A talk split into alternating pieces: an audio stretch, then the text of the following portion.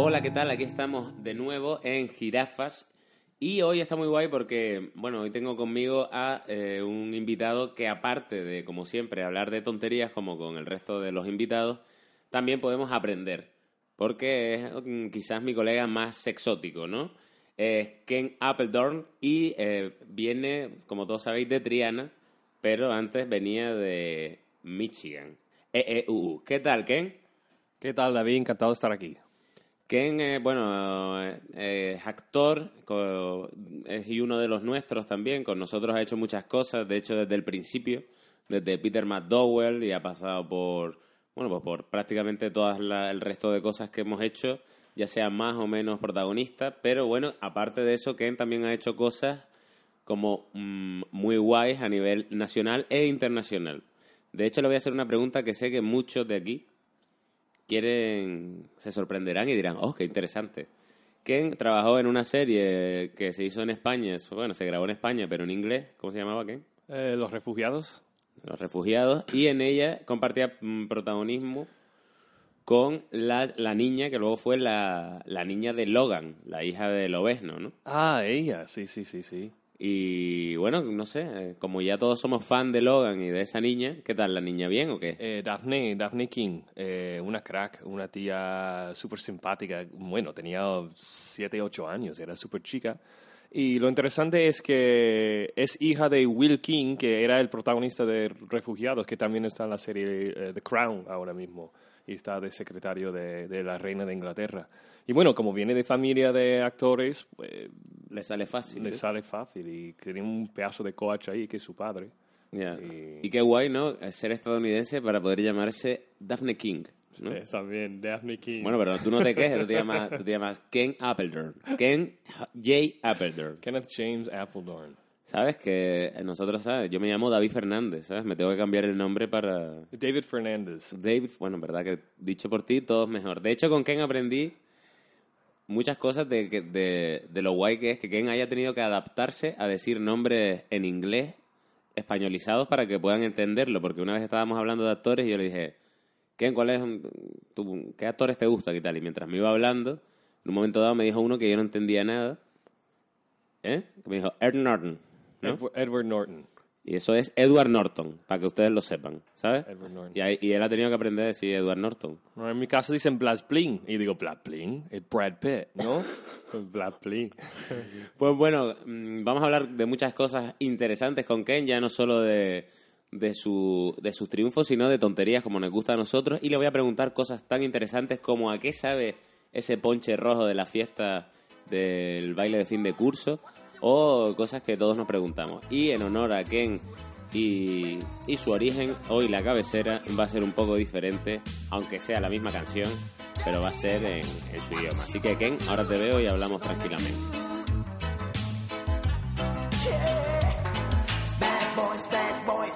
What you gonna do?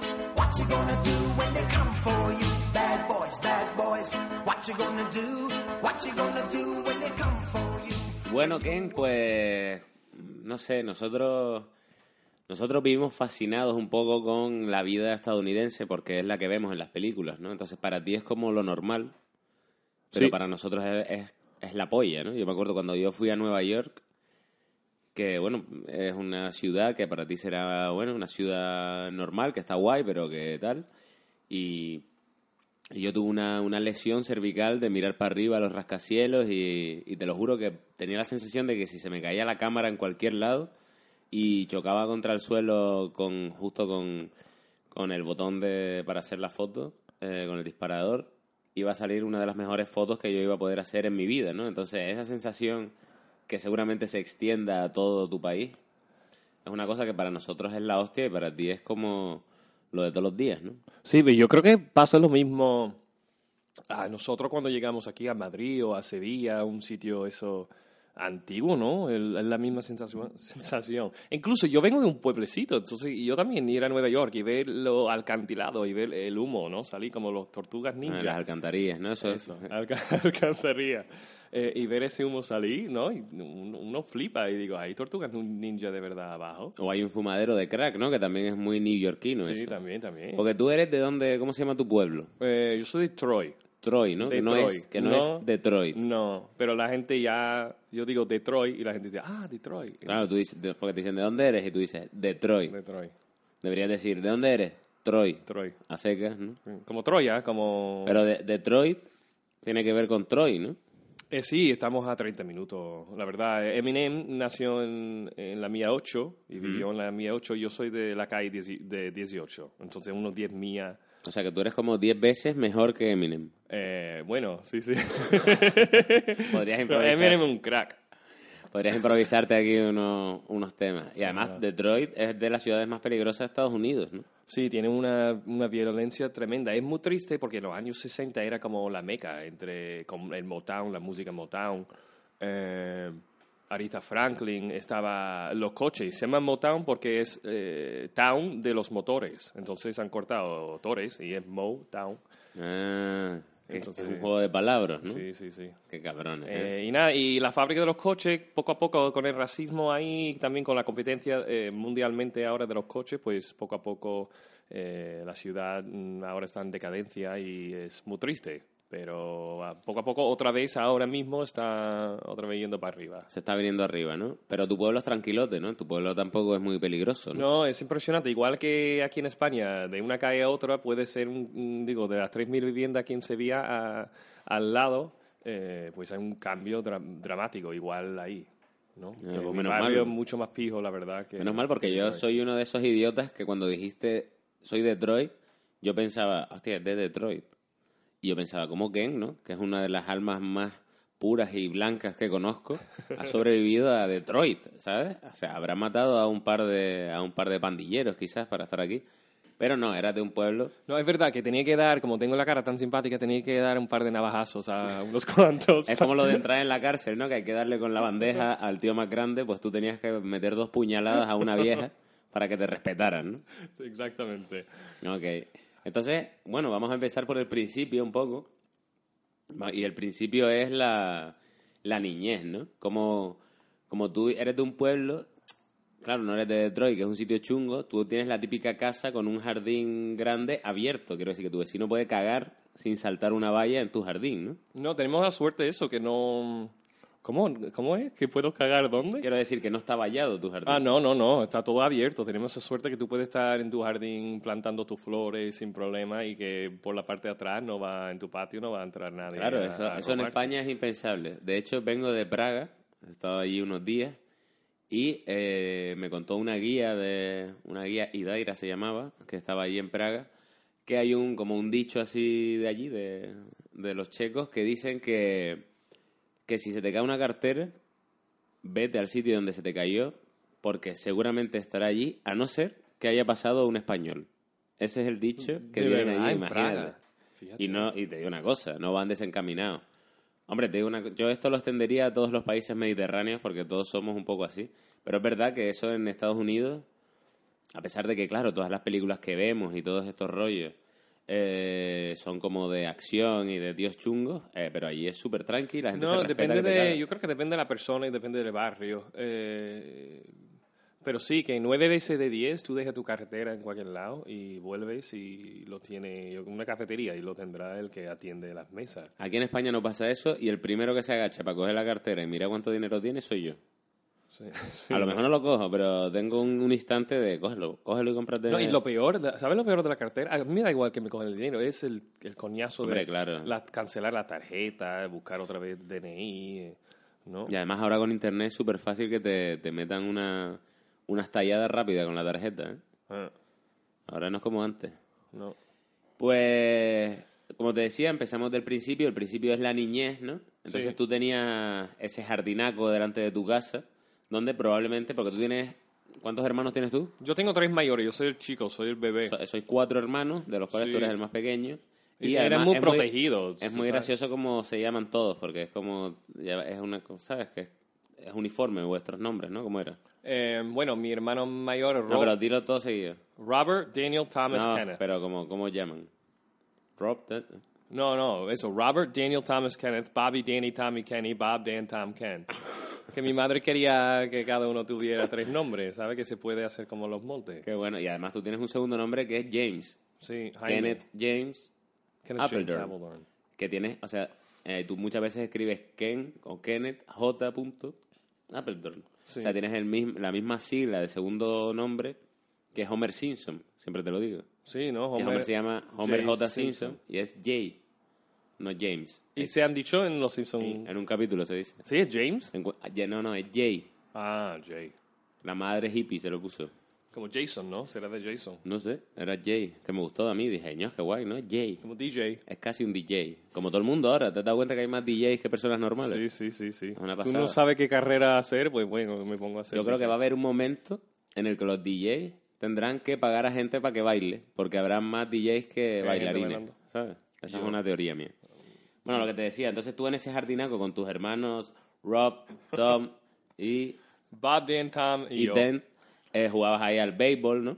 Sí, Cogías jugamos yo, guantes. pero yo era el típico niño que en el béisbol, a mí mi padre me obligaba a jugar todo. Eh, y a mí, deportistas, la verdad, muy, yo era muy delgadito, muy poca cosa. No se te daba bien el deporte, ¿no? No, no, no. Como a mí, que era muy malo al fútbol, pero tú eras malo al béisbol. ¿no? Yo en casi todo, menos baloncesto. Pero yo venía ahí con el bate y eso, venía la pelota a no sé cuántos kilómetros por hora y yo, yo no quería. Y, yo- te- y cerrabas los ojos, Sí, igual sí, que hubiera hecho yo, claro. Yo fatal. Y después igual, cuando siempre a los peores también lo ponen como en la parte del campo más alejado de todo. Mm. Y de vez en cuando venía el típico fuerte, como las películas, que te da a, a toda hostia al, al balón y se va en el aire. Y yo, por favor, por favor, cerrando los ojos con el guante ahí arriba. Oh. Ah, no, porque estaba toda la responsabilidad puesta en ti de que tenías Sí, que cogerla. sí. ¿no? Era como todo fuera como slow motion, ¿no? Como Claro, claro. cámara lenta. En blanco y negro, el peor momento de tu vida, escuchando los pensamientos de tu. de y nunca familia. cogía el balón. Era el típico que no. Y todo, claro, todo Yo el soy, equipo. yo soy tú, en ese sentido somos muy, muy parecidos, ¿no? Uno allí y otro aquí, pero. En el béisbol, el último elegido era yo. Y yo en el fútbol, claro. Fíjate, en el béisbol también se elegía, ¿no? En plan. Sí, sí. Jimmy, Tom, es pequeño, Tommy. ¿Cuál era tu mote en el cole? Yo no tenía. Yo, bueno, cara roja, porque siempre yo era un poco salmonete. Y aquí Red face? el salmonete, sí, sí, sí. Que te decían, O "Hey, red face". sunshine, me llamarían sunshine. Sunshine. Como que brillo del sol, ¿no? Claro, porque claro. siempre Te tenía llamaban cara- atardecer. Oh, horroroso. Muy, muy buen mote. Y además yo era muy mosqueón, me enfadaba y peor, porque cuando estás mosqui, pues la cara se pone más, más te roja enfadabas todavía, mucho, sí, ¿no? sí, sí. Y ahora nunca te enfadas, ¿eh? Bueno, sí que me enfado, pero menos, yo me callo. He aprendido a Pones cara de que no te enfadas, ¿no? Para eso eres actor. Yo me callo. Qué guay. Y en el cole, entonces, donde te llamaban Red Face o Sunshine.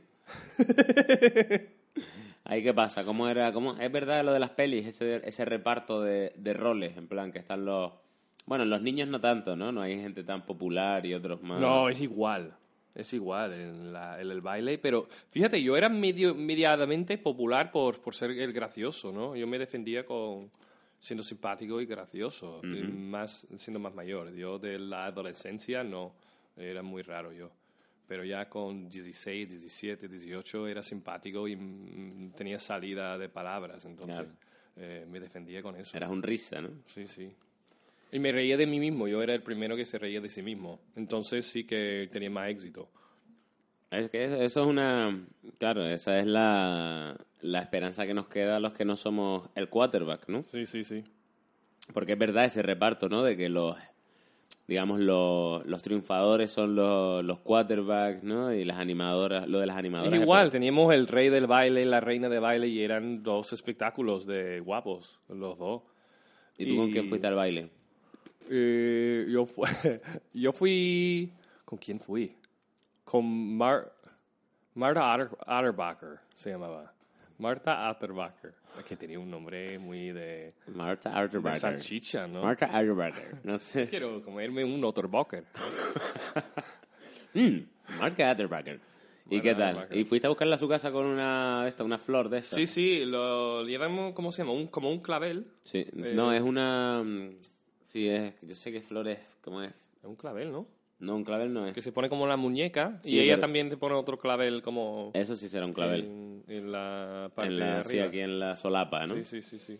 Y eso lo, lo hacíais, ¿no? O sea, tú ibas a su casa, la recogías y tenías que alquilar un coche, ¿o qué? Es para el final del baile, el último año, porque son, claro, con cuatro años. ¿Qué edad tienes tú cuando el, el baile de fin de El curso? 18. Entonces, con Ah, entonces ya tú vas a tu primer baile con jugo. 14. Tú vas cuatro años. 14, 15, 16. No, perdona. Al 15, instituto. 16, 17, 18.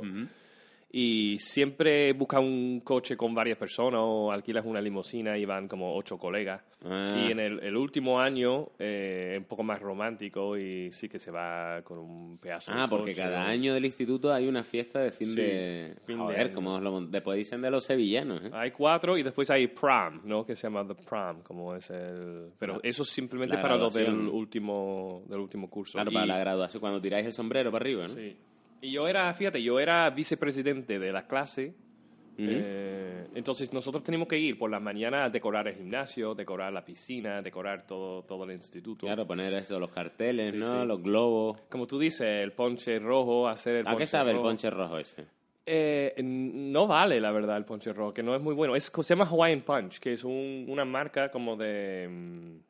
Yo qué sé, de Ah, es una, no es una mezcla de cosas, es una bebida y punto. Bueno, ¿no? la buena, tú pones un poco de vodka y Sí, bueno, eso siempre sale en las pelis, que el chico malo echa con Sí, su sí, petaca, ¿no? un poco de vodka, entonces sale un poco más gracioso el tema. ¿Pero a qué sabe? Eh, ¿Como a granadina? sí. Eh, ¿En serio que eso es un cubo de granadina? ¿Esa mierda beben? Es, mier- es mierda, que no, que no sabe bien. No Mejor sabe ni a una clipe de sangría. fresa. Hombre, bueno, claro. súper- es que no sabe bien, la verdad, siendo sincero. Y lo mezclan muchas veces con spray. Pondrán a lo mejor el ponche típico rojo de, de zumo Claro. y después lo mezclan con spray. Claro, para que tenga un poco de burbujas, por lo menos, ¿no? Ah, amigo, pues mira, eso es uno de los grandes... O sea, que es granadina con spray. Mm. Esa guarrada, ¿eh? Claro, porque es para niños, no pueden daros alcohol. No, no, no, ojalá. Pero como tú dices, de vez en cuando sí que se... El malote le echaba el Bueno, vodka, ¿no? Yo lo haría. Yo me puse fatal la Le primera. pondríamos ron. La primera borrachera fue en ese, esa época. Y bueno, y entonces... Cuando Porque eso también pasa, mucha, mucha- eh, digo, tiene mucha fama de que todas las vírgenes esta noche, La del último año. La de del 18. último año, después de este baile que tiene fama de que es la primera vez que muchos se acuestan con su novio. Eh, Eso es una presión también, ¿no? Y por el instituto es que es muy tópico, pero es que es muy cierto. Pero y es se una- pasa los condones a todo el mundo ese día y se ve condones por todos lados. Es una presión también social para los chicos, ¿no? Porque todos es como... Hostia, si no follo esta noche, Noche no soy es- un poco loser, ¿no? Es verdad. Y que tú escuchas a otra, eh, ostra, Julia y Manuel, Manolo han, han hecho el amor. No, no, dila- Brad y... no digas eh, Manolo, porque no Katie y- Manolo. y Brad, ¿no? Katie y Brad, ostra. Y no se agarra al día siguiente, ¿no? Ellos además alquilaron un hotel y se, se follaron. Dios mío, qué suerte, que no sé cuánto. ¿No? Y todo el mundo habla así, entonces tú te sientes como loser, ¿no? Claro. Y dices, coño, yo no he hecho el amor con nadie. Es- eso es verdad. Yo hubiese sido el típico. Bueno, ¿no? es, es... Pero también, pobre Katie, porque como somos muy machistas, es como, vaya puta, que se ha acostado con no sé qué. Sí, o qué. Pero aún sabiendo que es una noche donde sí, todo el mundo es que busca eso... Tiene su doble moral el tema O también. sea, que sí, e- esa noche eh, la chica... O sea, el chico pierde si no hace nada, pero la chica pierde haga lo que haga, ¿no? Sí, sí. No, Bueno. es, no es justo. Bueno, esperemos que hoy en día haya cambiado un poco el cuento, ¿no? Y pues eso está muy guay, es una de esas preguntas. Y tú fuiste con, con Marta, ¿no? Esta última noche Ah. y eh, bailaste y... Oye, si pasamos bien. ¿Cuál era la canción de esa época? Eh, estaba muy Green Day. Green Day era la hostia. Green Day, ¿no? I hope you had the time of your life. Esa era. It's something unpredictable. O también estaba Offspring. eh, los, Americano. los Beastie Boys. Eh, ¿Qué más? El de descanse, el del medio de los Beastie Boys. ¿Los qué? Que en paz descanse el del medio de los Beastie Boys. Porque se, se falleció. Se no murió, lo, sí. no lo sabía. Hace unos años. Acabo de noticias. Pues Flash. mire, hay una cosa que te acuestas hoy sabiendo. Entonces os vais ahí, Marta, y... Y Yo vamos a Y no- baile y no sois los reyes del baile, ¿no? No, nosotros nada. Nosotros lo pasamos bien y punto. Y me fui a mi Los casa. reyes fue el quarterback y la jefa de las A animadas. la ¿no? una, a las dos ya estaba en mi casa. ¿Se Claro, sabía? como soy gay y sabía que era gay, pues tampoco... ¿Tu amiga sabía que era gay? Eh, yo Marta? creo que se, Marta Salchicha? yo creo que sabía. Porque ella también es gay. Ahora yo me he ¿Ah, enterado sí? como cinco años más tarde que Coño, pues. Marta también era gay. Erais la coartada Eh, ahí, sí, ¿no? sí, de sí, cada uno. Fíjate, la lesbiana y el maricón. Qué bueno. Y, la, y entonces es muy, es muy previsible para ti, ¿no? Antes de ir, ir tú al baile, para Sí. ti era previsible quién iba a ser el rey y la reina, ¿no? Eh, ¿Quién iba a ser el rey y reina? Sí, sí. Ya se sab- Yo creo que ya se sabía, ya se sabía antes de... Pero me antes de la refiero que eran los típicos, que era el quarterback Sí. y la, La quarterback y una tía súper buenorra. la jefa de las animadoras. No, no era. No era tan tópico. pero era una tía Ah, muy me has roto un cachito de, Eh, de perdona, ilusión. de la- Pero yo creo que estaba nominada, que es como hacemos nominaciones y salen como cinco tías y cinco tíos y después se vota. Ah, hostia, que democrático. Yo pensaba que...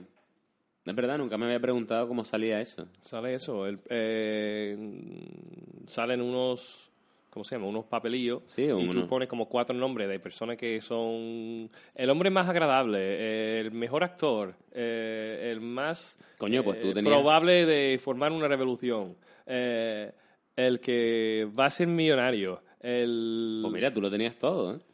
Eh, yo no, yo no.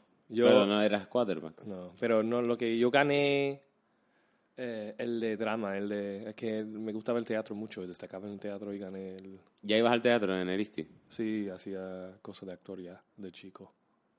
O sea que siempre te ha gustado el rollito de... Pero debería, la verdad, debería haber ganado otra tía que estaba en el instituto que hacía mucho más teatro que yo, que era para mí mejor que yo, cantaba mil veces mejor que yo, pero yo era más popular con la gente, entonces gané yo cuando debería haber, la verdad, debería haber ganado Kelly. Ajá. O sea que le quitaste el premio a Kelly y todavía hoy con... Y yo ¿te creo que? Kelly debería haber, porque Kelly también fue al instituto a estudiar, digo, fue a la universidad a estudiar interpretación, y yo no. ¿Y tú qué, fui, qué estudiaste tú? Que se Yo empresariales, econom- economista y empresariales. Que era la típica, ¿no? Que tenía la típica carrera que tenía salida, ¿no? Eh, sí, bueno, la verdad hubiera hecho ingeniero. Yo quería ser arte dramático. Mis padres dijeron que no. Dicen que si, tú vales para arte dramático, lo haces por las tardes, por las noches, eh, como hobby. Sí, lo típico. y te dedicas a otra cosa. Y yo creo que hubiera, yo era muy bueno con los números, hubiera hecho ingeniería, pero como tenía dos hermanos ya que había estudiado ingeniero, digo, y no quiero ser como ellos, entonces, ¿qué puedo hacer que no han hecho ellos? Y venga, venga, empresariales. Hiciste empresariales y nunca has ejercido de empresario. No. Nunca. Nunca. Bueno, sí, eh, un par de años. Yo hice de, trabajé en una agencia de publicidad, eh, haciendo exactamente lo que hacía, en, porque yo quería ser broker de bolsa, quería eh, y financiero. Hostia, hubiera molado eso. ¿no? pero al final terminé en una agencia de publicidad organizando los medios. Eh, Como decidiendo, tú tienes una marca, yo decía eh, si vamos a ponerlo en radio, en periódicos, en billboards, ¿cómo se llama billboards aquí? Como ¿Eso por la carretera, en, Ah, un cartel, ¿no? en carteles, por autobuses, paradas de autobús. ¿Dónde, ¿Dónde vamos a gastar el dinero? Y organizar un poquito el planning de los Y eso tú antes de venir a, a Spain, ¿no? Sí, eso era antes. Bueno, y otra cosa que también de estos rollos me, me preguntaba, y también me preguntaban ayer por, por Instagram, me decían que te hiciera la pregunta. Mm, este rollo de, de que cuando se van los padres ¿no? de la casa de un chaval, este chaval decide hacer una, una fiesta invitando a 200 personas que, bueno, evidentemente te van a reventar la casa, ¿no? Porque yo hago una fiesta con siete y ya estoy todo rayado con que se Pero eso, eso es lo que pasa, que, que yo me acuerdo un vecino, Michael Guthrie se llamaba, invitó 10 personas, que no invitó más. El problema es que se corre la voz, ¿no? Y entre los 10 personas, eh, bueno, imagínate ahora con WhatsApp, y esa era una época que los móviles no existían. ¿Pero que la gente se pasa por allí por la cara o qué? Eh, Sí, es que se enteran uno al otro en el colegio durante el día o por la noche uno llama al otro, que llama al otro, llama al otro y termina siendo 200 personas. Y claro, la padre de vacaciones, todo el mundo se entera, todo el mundo se presenta con su whisky, su boca, lo que sea, y forma lo más grande. Y, claro, llega así, el pobre persona con su casa no, no sabe, y tiene que llamar a la policía en su propia fiesta para parar su fiesta. Pero ya la, fiesta, ya la casa está reventada y claro, tú no quieres llamar a la policía en tu propia casa porque después, claro, te va, a enter tu padre Claro. y se van a... Aunque tus padres se van a dar cuenta si ya se han cargado tu casa. ¿no? Claro. Y tú... Pero bueno, tú intentas limpiarla porque hay otros casos que sí que han limpiado la casa y no han dicho nada a los padres y bueno, los padres siempre se enteran de haga lo que haga. Pero por lo menos no has llamado a los padres en medio de sus vacaciones que tengan que venir a, a ser testigos de esto. Y pasa lo típico de... Suben a la habitación de arriba, a la habitación de los padres, a follar ahí dos, los Pasa otros- todo, que pasa de todo. Y la verdad, porque eso está súper bien re- reflejado en la película, porque pierde un control, ¿no? Y quién sabe lo que pasa ahí. Claro, porque en el fondo sois pibes de 18 años, ¿no? no se te va la que cabeza. estáis empezando a beber. Porque de hecho con 18 años es ilegal todavía o ya es legal. ¿Es con 21? Es ilegal, 21, 21. O 18, porque nosotros fuimos a Canadá muchas veces, porque en Canadá 18, entonces también se hacían las escapadas a Canadá para emborracharse.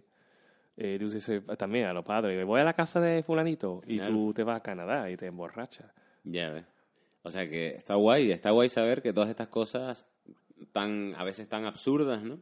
Son verdad de, de Sí, pero yo creo que eso es lo bueno de España, que como no hay esa eh, represión, se dice, cuando como que, eh, como está tan abierto aquí, beber a la edad que sea, Bueno, que sea tampoco. a- a- ahí es como, como está escondido, la gente se pasa. Cuando llega un momento que puede beber algo, es como, boom, en la universidad es horroroso. Claro, eso dicen de que en Estados Unidos cuando hubo la ley seca fue la época en la que más se bebió en Estados Unidos. No me sorprende porque esa represión que tiene ganas de probarlo y lo prohibido siempre tiene un misterio, una cosa para probarlo y aprovechar de ello, que es muy peligroso. Otra cosa que me gusta mucho de tu de tu idiosincrasia, ¿no? Sí. Es em, la Navidad, ¿no? Me gusta porque cuando Ken se va en Navidad siempre se va a, casa, ¿no? Con, con su familia. Y claro, manda fotos, ¿no? De, de la casa y de, y de allí, de que está, siempre nieva, ¿no? Porque allí en, en Navidad siempre nieva en Troy. Sí. Bueno, Y- Detroit también, en todo, en todo el Michigan está nevada. Claro, es, es norte y, y siempre flipo porque es como también es como las películas, quiero decir, es el, el rollo, tú ves el interior de la casa de Ken y es la chimenea con los calcetines, está, es lo típico y por fuera también luces, ¿no? Toda esa decoración, que se le ocurran que te cagas. Sí, mi madre es una crack. Y incluso cuando yo era chico, más todavía, porque compraba. Me acuerdo, mi madre compraba que unas casitas que se llama Dickens Village, que es como Scrooge de la. Sí, como... Mm, Una marca de unas casitas pequeñitas, como no Lego, mm, Ah, son vale. como Lego, pero en cerámica, de, digo, de mayores, de gente vieja. Lego para gente vieja, ok.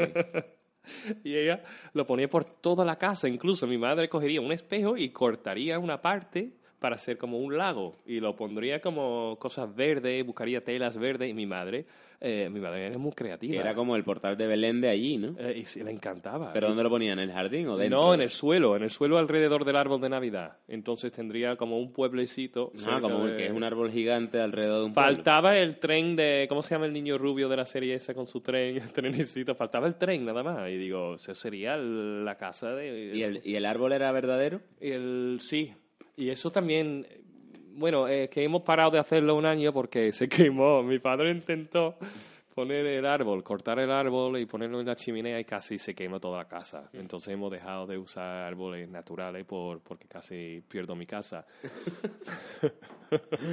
Así todo, todo drástico, todo drama. Era como, Che- si no habéis visto la película de Chevy Chase, de, ¿cómo se llama? Em, ¿Cómo se llamaba? National Lampoon's eh, Christmas Vacation, tenéis que verla porque es de risa y Chevy Chase es cada que se sale. Y es como es la pel- típica película americana en tópico, pero que ha pasado a toda la familia porque tú vas a las afueras a elegir tu árbol. eh, tú, vas- pero tú vas a una tienda, a una, a un- como una finca de árboles. pero no de- va tu viejo a cortarlo con un hacha, ¿no? Eso no. eh, sí, sí, sí. Bueno, tú no, no lo hace el viejo, pero lo dice al otro, el trabajador de ahí, que Ah. ese árbol quiero yo.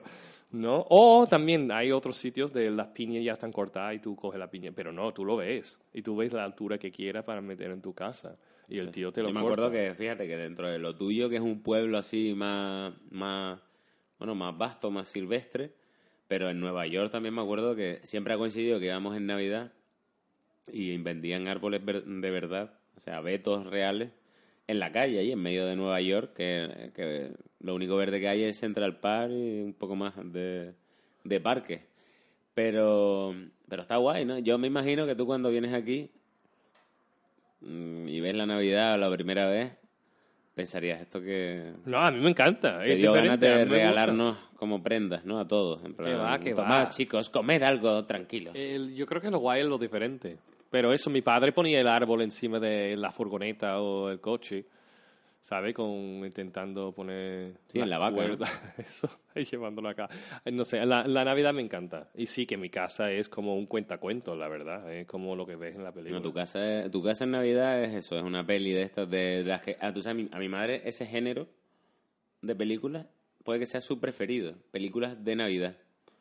Que, que echan, en Navidad siempre echan las mismas, pero este año en Netflix han puesto como Un montón. 10 pelis nuevas de esto y mi madre le ha dado la puta vida. Mi madre... Se- Esa se la voy a regalar. Si le gusta la cosa de risa, es que es de mis películas preferidas. Yo me harto de reír. Pues a mi madre todas las películas de Navidad le encantan. Es una pasada, ¿eh? Mi- nosotros en casa nos meamos con eso porque mi madre es como que le flipa. Y otro, a Christmas Story también, del niño ese rubio con la gafita y la lámpara esa de la pierna. No sé si has visto esa película también. Mm, no me suena. Eh, que se pone la lengua en el poste eso de frío y se le pega la lengua. Ah, me suena. Esa película también, ¿eh? Eh, otro. Y otro es Charlie Brown y los Peanuts, ¿no? Mm. También otro. Brown. Qué guay todo eso. Aquí nosotros teníamos... Bueno, teníamos otras... Martes y Otras 13. cosas, teníamos claro. otras cosas. ¿no? No, siempre el especial de Navidad de cualquiera aquí. Sí, eso, A mí las uvas, me las cualquiera, uvas aquí. Es verdad, tú sabes que las uvas en realidad es una, es una tradición que nace de que un año hubo como una superproducción de uvas, había muchas uvas, se iban a poner malas y dijeron ese rollo de, bueno, eh, hay, que, hay que comerse 12 uvas y ya se quedó para siempre, ¿no? Pues genial. Eso, eso define mucho este país también. Muy improvisan y Y aprovechan. ya nos la cuelan forever, en Claro. verdad, y se convierte, y se convierte en una tradición que defenderemos, vamos, a, a puñal. Está guay. Y Pues- siempre, yo flipé también aquí que no sabía en Europa que se celebraba en tema de regalos eh, los, los reyes. Los Reyes Magos. Yo ¿no? también flipé con eso, que, que digo, qué guay que tienen el día de Navidad de Santa Claus y también tenéis... Mm. el Hay gente que Reyes. solo tiene. a ver, hay alguna gente que solo tiene los reyes. No se regala nada. En... Bueno, no, no se regala, pero sí que hace una cena, Bueno, sí día, una buena cena bonita, ¿no? Hombre, está guay. Para mí, para mí, que mi cumpleaños es el 29 de diciembre, que es una fecha y tal. Era como un super combo, ¿no? Porque era como Navidad, mi cumpleaños y los reyes. tal. Eso está guay. Con el tiempo me di cuenta de que si hubiese cumplido años en junio hubiese tenido más regalos. Pero. De sí, chico porque no tú me- crees que van dos- dosificando, que lo que te han regalado en tu cumple Hombre, lo hubieran una puesto... putada para mis padres Sí, tener que- que... regalarme algo en cada uno, ¿no? En plan, que soy yo el príncipe de Samunda o qué. Eso es otra cosa. Yo me acuerdo, mm, tenía muchos amigos que los padres estaban divorciados, ¿no? ¿Mm? Y claro, ahora mismo dice, pobrecito, que se divorciaron los padres. Pero en ese momento yo pensaba, qué guay, que tienen como doble regalos en cada fiesta, ¿sabes? En plan, qué puta suerte, tal. Sí, sí, el que- niño todo traumado. Tiene dos casas, tiene dos perros, tiene dos de todo. Bueno. Eso es lo que... Eso es la mente del niño, que es como súper práctica. ¿Sabes lo que te digo? Sí, sí, sí. No, sí. no tiene No corazón. piensa en lo malo. Eso es lo bonito, ¿no? El mundo era así. Entonces, ahí entró y tú... Eso era tu rollo. Y antes de pasar a tonterías de aquí... mm, me, me, me gusta mucho de Ken una cosa que es lo que quizás nos diferencie más a Ken y a mí, que es nuestra, nuestra concepción de las distancias, ¿no? Me he dado cuenta, gracias a Ken, que según donde tú nazcas, pues bueno, tu, tu referencia de distancia es más o menos. Por ejemplo, para mí, que vivo en una isla relativamente pequeña, eh, una hora de coche para mí es una pasada. Es en plan, yo es una puta hora de coche, lo que una hora de... ¿Qué hago en esa hora? ¿Sabes? Sí, sí. Pero para Ken es como ir como cinco minutos, como comprar pan, ¿no? Porque ahí en Estados Unidos conducí en plan, voy un momento aquí a, hacer la copia de las llaves en Sfrander, Connecticut. Sí, yo estaba encantado cuando tenía por fin un coche, porque yo fui a todos lados en bicicleta. Porque yo tenía mi bicicleta y eso, para alquilar una película, yo fui con mi bicicleta 20 minutos en bicicleta a alquilar, o supermercado, 20 minutos en mi bicicleta, o 30 minutos en mi bicicleta, al colegio otros 20 minutos. Entonces yo iba a toda la casa de cualquier amigo, 10, 15, 20 minutos en bicicleta. Entonces, eso es la distancia, o más, digo, en bicicleta a veces una hora, dos horas en bicicleta. Entonces, cuando tenía el coche y tardaba 15, 20 minutos en el coche, era como, ostra, eso no es nada. claro. ¿Y, qué? ¿Y a qué, a qué edad te sacaste el carnet? Con 16 años. Entonces, también yo creo que, que viene de fábrica, como desde chico tenía que usar, el, mm, que no hay nada cerca, eh, todo tenía que usar el coche para ir a cualquier lado, porque vivía en una urbanización y todo el barrio mío eh, son urbanizaciones. Todo está lejos, ¿no? sí, sí tiene que coger el coche para todo. O autobús, el Yo típico me imagino que aquí en España, en. España ya es peligroso darle carnet a chavales con 18. Yo ahorraba desde el cero años, desde antes de nacer, estaba ahorrando, ya tenía una cuenta bancaria. Para el Ahor-. Sí, ahorrando para Y el allí coche. lo del carnet, tú haces un, un examen teórico, ¿no? Eh, y mira, ahora sí tiene que hacerlo. Tiene que ser teórico y práctico, ¿no? En tu época no había No, no, no, tenía 10 preguntas nada más. 10 preguntas para sacar mi carnet. Pero, una, pero no era ni escrita, entonces. Sí, estaba Ah, escrito, vale, vale. pero era como A, B, C, D. 10 preguntas, A, B, C, D. eso es aquí, y tenía que acertar como 8 de los 10 y sacaba cualquiera. Bueno, eso es aquí, lo que pasa que en vez de 10 son 30, creo. O, no me acuerdo ya. Pero nuestro es, yo creo que la semana que siguiente, si no la prueba, y además te cuesta como 5 pavos para presentarte, o 10. Y además tú no haces prácticas, ¿no? No, ahora sí, ahora tenía Las que hacer pero las prácticas. Pero sí que tenía que hacer eh, eh, como 200 horas conduciendo. Con 15 años Con alguien que conducir con alguien. Pero yo no lo hice, la verdad. Mis padres me dicen que nosotros no tenemos 200 horas para ti. Tú hiciste 7 horas. sí, sí. Pero yo me acuerdo que además lo firmé yo y en el colegio, porque lo puede ser a través del colegio o lo puede ser por la tarde. Yo lo hice con el colegio. Y el profesor dice que eh, se nota que no has hecho esa firma tu padre, que la has hecho tú. No, creo que no, lo hice bastante bien la firma. Lo que pasa es que estaba como practicando y hice como la firma de mi madre como 20, 200 veces en un papel. Y lo he dejado el papel ahí en la mesa. Entonces Ah, vale. lo encontró. Eso y- es muy tuyo también. Entonces llamó a mi madre y dice, Marlene, mi madre se llama Marlene, dice, tu niño lo he cogido copiando tu firma para hacer cualquier los requis- los requisitos de, de sacarse el carnet, sacar el carnet. Y mi madre dice, pues tú eres tonto. Yo le he dicho que lo haga. Que lo haga. Entonces ha dejado todo plantado a- Sí, ¿no? al Te profe. dio la razón. Y así le hiciste. Y entonces tú tenías un profesor y, y eso es un examen un día y ya está, ¿no? Que va el tío al lado tuyo. Como aquí, ¿no? Un Sí, examen sí, normal de uno sí. No, pero no, eso no. El práctico dice con un tío al lado. Nada, nada, nada, cero. Ahora sí creo que tiene que hacerlo, Pero, pero, no. antes, ¿cómo era? Teórico y punto. 10 preguntas y fuera. Ah, y daba igual. Y, ah, vale. Y no las hay- 200 horas que tu madre ha firmado y te dan el carnet. Ah, o sea, que tú no tienes ni puta idea de conducir en realidad. Nada, cero. Además, un coche automático que no tiene que saber ni, Es ni verdad, una más. Tú es pones verdad, tú tienes de que- la P hasta la D y punto. Hombre, con lo despistado que tú eres, es verdad que yo hay veces que voy contigo en el coche y me acuerdo de que eres tan despistado que si no llevásemos la pero cabeza- tengo cero accidente, ¿eh? Presumo de... Eso es verdad, es verdad. Ken conduce muy bien a pesar de todo. No, bueno, uno, uno. Tengo ¿Cuántas uno horas, de, ¿Cuántas horas hiciste de práctica? No me acuerdo, un par de ellos. ¿Dos? Dos, tres. ¿En serio? ¿Tienes el carnet con dos horas de práctica y diez preguntas? Muy poco. Bueno, mi padre me sacó un par de veces y ha dicho, muy bien, Ken, ya está. Hombre, a lo mejor se te daba muy bien desde el principio. ¿no? No, yo, yo creo que yo empecé incluso, como tenía tres hermanos mayores, mm, también con mis hermanos, también de vez en cuando me, me dejaron coger el volante. Hombre, eso es lo suyo. ¿no? Hombre, ojalá... Pero es verdad que yo pienso eso. Aquí, aquí en España me imagino esa situación, en plan que un niño solo tenga que hacer a los 16 años, ¿eh? A los 16 años tenga que hacer un examen de 10 preguntas y decir que sí, que ha hecho 200 horas de práctica y ya tiene carnet. Pues también hice el carnet explota, aquí, ¿eh? Explota, yo, ¿no? hice lo mismo. Ah, tuviste después. que sacártelo otra vez, ¿no? Sí. Al principio hacía el Para que toda la gente se sienta seguro que esté Sí, escuchando sí, esto. el que me ve en la calle conduciendo, que no, no, hace falta que se aparte rápido. Sabías lo que hacías. Está guay, todas esas diferencias están guay porque me imagino que de un país tan tan desarrollado como para algunas cosas es Estados Unidos, venir a un país como España, que en el fondo, aunque seamos un país desarrollado, seguimos teniendo cosas muy de, bueno, más allá de lo que estamos viviendo ya políticamente y eso, ya no me refiero a eso, sino a tonterías como lo que te hablaba antes de la Navidad o de, no sé, de al- algunas tradiciones que te parecerán una tontería la primera vez que las viste, ¿no? Sí, la Semana Santa, yo flipé. Sobre todo la Semana Santa. La feria, mira, la feria tiene sus cosas, pero al final la feria es una borrachera, una boda. Para mí todos los días es una boda. Claro. ¿no?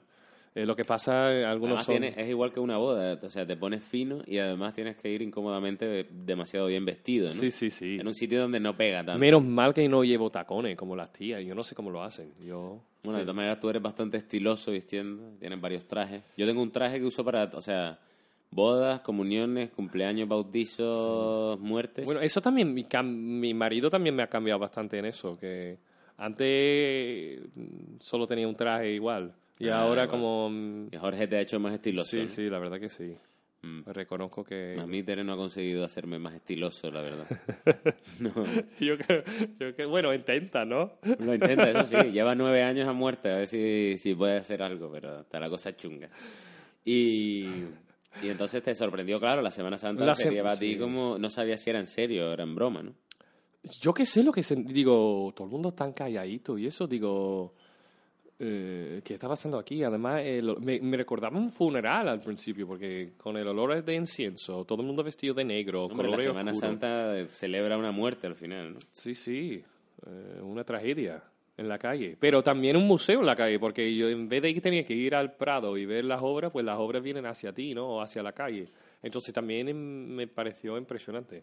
Ahora, si uno tiene que ir de un lado a otro o hacer pipí en medio de una masa, es eso es la un muerte. coñazo. Hombre, yo por eso, entre otras cosas, vivo en dos hermanas. No- y además a las afueras. Por si acaso. Pero la- en, el en Dos. Hermanas no hay nada de Semana Santa. Sí, pero en el centro. Y en el centro de dos hermanas es muy pequeño, no es como el de Sevilla, que es gigantesco. Lo malo de Sevilla, en este sentido, es que no es solo Semana Santa. Es todo el año hay cualquier cosa que, quiero decir, sacan pasos Sí, cada día. Eso me, pero eso me gusta. hecho, me gusta mucho- incluso más cuando estoy andando por la calle y de repente veo unos costaleros para- ensayando con el paso ahí arriba y la cornet, corneto se llama Corneta. mm. corneta corneto es del helado Cornetas del helado. vale vale con la corneta Eh, a mí me gusta incluso más a veces porque digo no hay la masa de gente Hombre, yo admiro, yo admiro ese compromiso, ¿no? El compromiso de, de un tío que, que lleva eh, tanto kilo arriba, ¿no?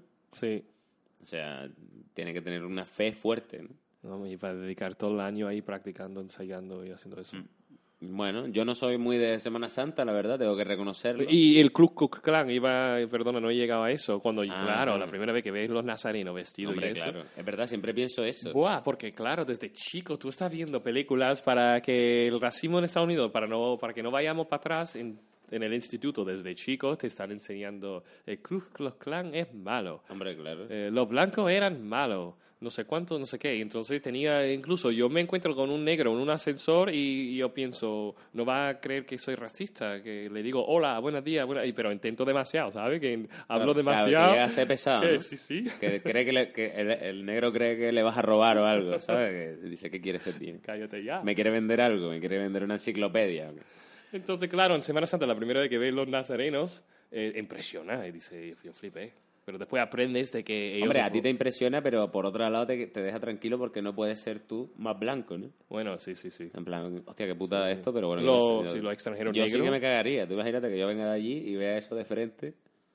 Sí, a mí en Austria me miraba la gente como... da- nos dábamos cuenta, Aarón y yo, que la, la gente por la calle nos miraba mal, sin hacer nada, ¿no? A veces la cagábamos y era normal que nos Por ser miraran mal. como latino negro. No, pero otras veces nos miraban mal y le pregunté a, a una chica que, que es de Sevilla, pero está viviendo allí.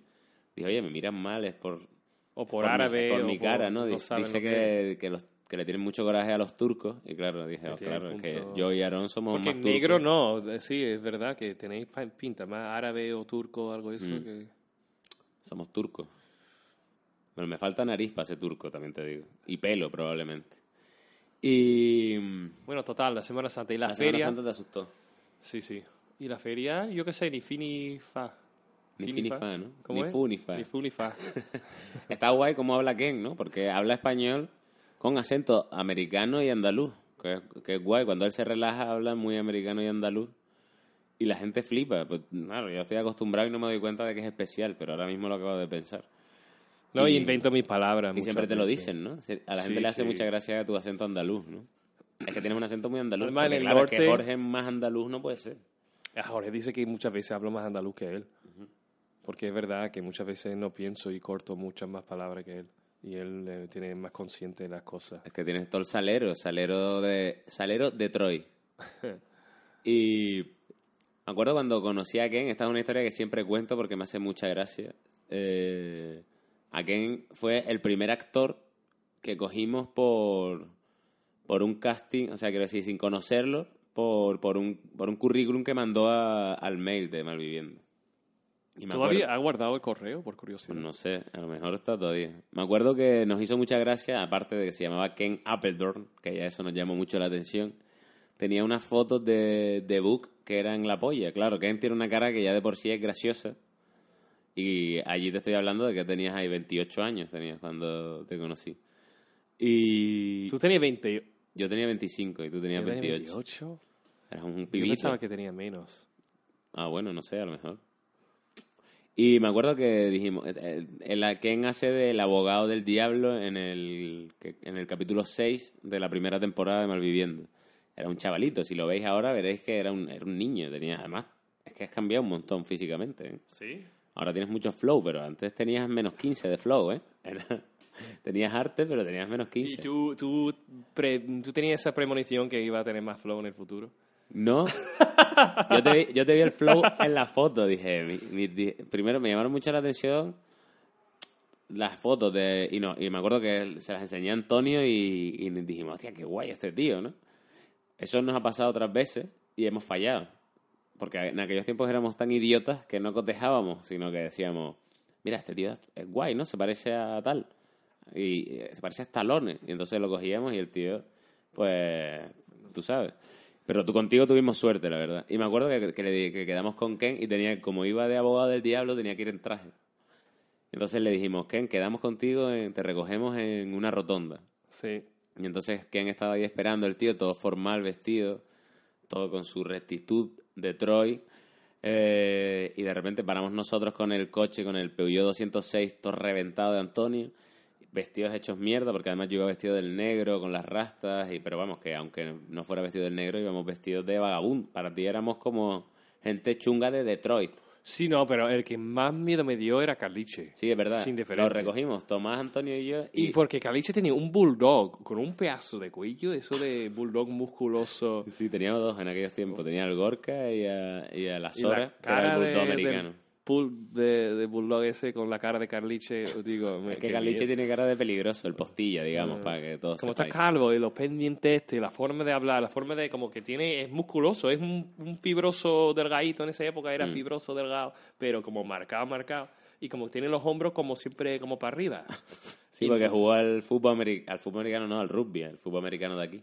Siempre parece preparado para un puñetazo en cualquier momento. Claro, y Ken, yo creo que la- esa, y eso fue, o sea, recogimos a Ken y 10 metros más para adelante de la rotonda nos encontramos a, a Carliche y lo saludamos. Y yo, y claro, yo me ima- y claro, íbamos fumando, ¿no? Eh, En el coche. Sí, yo creo sí. falta respeto, en verdad, que ahora lo pienso y que éramos unos, unos capullos. Yo, pero yo estaba feliz, yo estaba... No estaba Yo mal. siempre sufría por ti, en plan, ¿qué habrá pensado este, este chaval que estará pensando ahora mismo? Estará No, diciendo, esta gente me va a secuestrar, me va a robar. Además, después de grabar, fuimos a tomar una caña y, y un bocadillo, un sándwich, un algo. Y tú me dijiste, esa es la primera vez que a un actor nuestro le hemos invitado a una caña, o algo así. Ah, fuiste el primer me actor que... todo- todo eres el primer actor que, al que le pagamos un... algo- Claro, porque nos sentíamos en plan, hostia, este tío es americano, este tío es importante. Y además, como lo hiciste tan bien, a nosotros nos impresionaba eso al principio, guay. porque estábamos tan acostumbrados a trabajar con nuestros colegas, que tú eras como un actor de verdad, aunque ya habíamos Pero en esa época no sabía nada tampoco, la verdad. Ya, ya, Era pero claro, eras muy- americano. Te cuenta que ser americano aquí ya es como, es como medir metro noventa en Japón. ¿Sabes lo que te digo? Aunque seas un paria, y ahí eres lo máximo. Es como, "Ño, este tío juega en la NBA o qué. ¿Sabes? Pues tú eras para nosotros como, ¿sabes? Éramos como nosotros, los indios, que estábamos mirando al, al tío que venía a enseñarnos. Porque yo no te lo dije, pero después de ver los primeros dos capítulos, porque yo mandé el currículum después de ver el primero y el segundo, creo. Y yo digo, qué bien lo graban. Y yo digo, quiero actuar como esa gente, como, como este tío, especialmente tú. Y Fíjate, digo, ¿eh? y después ya entendiste que todo era al revés. está guay, está guay esa historia porque ahí nos conocimos y ya luego te cogimos para Peter McDowell que tenías que hacer de inglés, con lo cual tuviste que hacer un ejercicio ahí de, de medio acento, que viniste todo chulo, en plan, no, no, yo hago perfectamente el, el londinense y el escocés. ¿No? Eh, bueno, irlandés no lo hago, escocés lo hago fatal, pero lo, yo creo que si me meto un mes ahí lo aprendo. En Escocia. En Escocia, o si tengo un coach o algo, eso lo hago. Y nada, y no tan felices. Y ahora ya te has acostumbrado totalmente a aquí. Ya Me encanta. eres muy sevillano, eres muy de tomarte tu cervecita a las once y cuarto, ¿no? Y, aunque eres muy de gimnasio también. Sí, no, después, por lo menos, me gusta mi desayuno primero, en mi café con leche. Pero, ¿desayunas como en Estados Unidos? No, yo ya me he adaptado aquí. ¿Es verdad eso de los desayunos de Estados Unidos que cuando tú te levantas por la mañana tu madre te ha hecho un zumo, unos cereales, bacon, huevos, tortitas, unos crepes y tú dices, mamá, no tengo tiempo y te vas y se queda todo en la mesa? Ojalá, ojalá mi madre. Los cereales sí, y la tostada, pero eh, Esa, esa, los huevos y el bacon, la, la tortita, eh, los gofres. Eso, Eso a veces, ¿no? Eso es un día especial. Suele ser los domingos, después de misa. Mi familia, mi madre era monja, muy católica. Mm. eh, y si nos portábamos bien en, en la iglesia, pues cuando llegamos a casa... Nos que- hacía un desayunaco, bueno, ¿no? Eh. Ah, amigo. Soborno. Soborno religioso, ¿no? De tu madre. O sea que eso Y de... era gracioso porque era como cuadro y siempre las collejas dándole, ¿cómo se llama eso? No, no sé. Eh, sí, como si- es que no sé cómo se llama. En, en Lebrija se llama pionono, que es como darte un fuck, un latigazo así en la oreja. Porque durante toda la misa lo hacíamos, uno al otro, al otro. A ti más, ¿no? Mi madre dice, coño, como no portáis bien, eh, no hay desayuno. Y entonces de repente... Ya erais más buenos que el pan, ¿no? Pues eso siempre he soñado mucho con eso, ¿no? Con esos desayunacos. Aunque aquí, la verdad que en el... Por lo menos en el sur de, de aquí se desayuna muy bien. Te habrás acostumbrado al jamón, ¿no? jamón me encanta. Ahí, cuando, ahí habías probado el jamón. Buah, pero la primera vez era raro igual. eh, digo, ¿eso qué? Parecía como crudo, digo, sí, ja- como jamón crudo. Es crudo, hombre, es curado, pero... Ah, ¿es crudo? Y te quedaste loco, ¿no? Me encanta. Te- y cuando lo probaste se te fue la pestaña, ¿no? Ahora con mi, sí, mi tostada con mi aceite y mi tomate y un poco de jamón. Y además te sale como dos euros, dos euros y pico. Y Claro, digo, aquí. En. Estados Unidos te sale un millón de dólares. Sí, eso es la hostia. Y, y ahí lo que hacías era le echabas mm, Yo cereales, Mantequilla yo de todos los cacahuete. días cereales, yo rápido, venga, boom, boom. y mantequilla de cacahuete. Mantequilla de cacahuete y me cansé porque eh, ese es lo típico. Mantequilla con cacahuete con mermelada en un sándwich y te lo lleva tú, ¿sabes? El típico eh, almuerzo para el instituto en, en las bolsas esas Sí, de papel. de papel. De, hey, ¿quién has cogido tu desayuno? Vamos, cógelo. Sí, sí. Pero mi madre es una crack. Todo el mundo envidiaba, enviaba a mi madre porque nos daba Coca-Cola o Fanta, una buena Hostia. bebida. No el típico zumo de... De mierda, De, vamos. punch, de punches o ponche rojo. Ah, Eh, sino era el...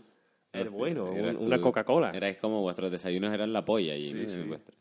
En nuestros almuerzos. Y mi madre hacía eh, crema de cacahuete muchas veces, demasiadas veces que ah, yo odio ahora mismo. Claro, las aborrecido, ¿no? Sí, sí, porque demasiado... que toda la estáis todo el día infancia comiendo con- esa mierda allí, sí, ¿no? sí, con crema de cacahuete. Tenéis como unas cuantas cosas así que son como muy típicas, que son aquí también la- las No, pero es nuestras. interesante que dice eso de crema de cacahuete, porque es, es verdad.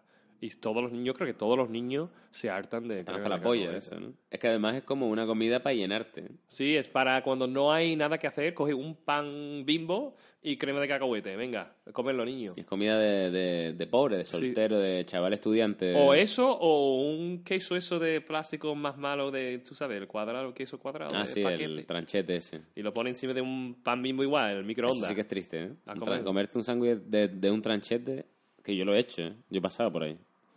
Pero, eh, entonces, allí, bueno, tú en la universidad estudiaste en tu misma ciudad.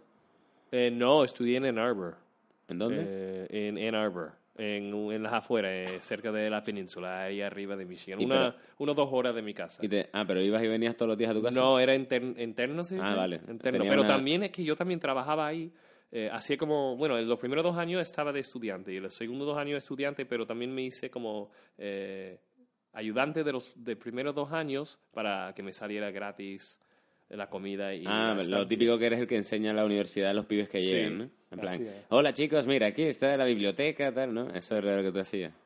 Era como el guía para los primeros. O sea, que tú siempre has sido un tío muy seguro de ti ahí, muy... Bueno, seguro no, lo Muy que pasa cara al me salió gratis todo. Entonces digo, coño, yo, yo hago eso y me sale a mis padres les ahorro un dinero. Y estabas en una eh, hermandad, alfabeta gama y esas cosas. eso es que eso es para los ricos y los guapos. Ah. Yo no era, yo no era ni rico ni guapo.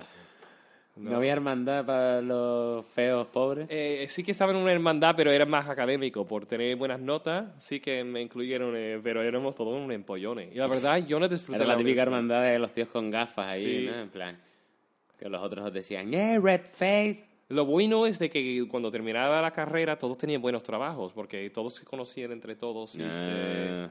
se, eh, eran listos. en- Claro. en Al cuanto final a- la, la alfabeta gama de los quarterbacks eran todos unos, unos Sí. tíos en camisilla, ¿no?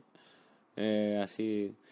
Hombre, a mí es verdad que está guay porque tú eres como muy nórdico. A mí me gustan mucho los americanos que son eh, los sureños estos, que alguna vez con nosotros has hecho un poco el papel de sureño un guarro así estadounidense, ¿no? En plan lo que llaman allí los white trash estos, ¿no? Sí, Que hay. sí. Sí, yo no lo he hecho, ¿no? Bueno, que, a sí lo he que- hecho. que cuando te tienes que poner rebelde tiras de eso, ¿no? Un poco. No lo sé, pero nunca he hecho de white trash, de como Eminem, como la familia de Eminem, de borracho con, con el típico white beater. Es que tú tienes cara de bueno, loco. que tú sabes la, la camiseta de tirantas típica de, de Sí, la- cualquier lado. la camisilla. ¿Sabes cómo lo, lo llamaban en, en Estados Unidos? Lo llamaban eh, maltratador de esposas. Y, y se llama la, camis, la camisa. Ah, el, el- o sea, o sea, espérate, la información se, se ha tenido que ordenar en mi cabeza.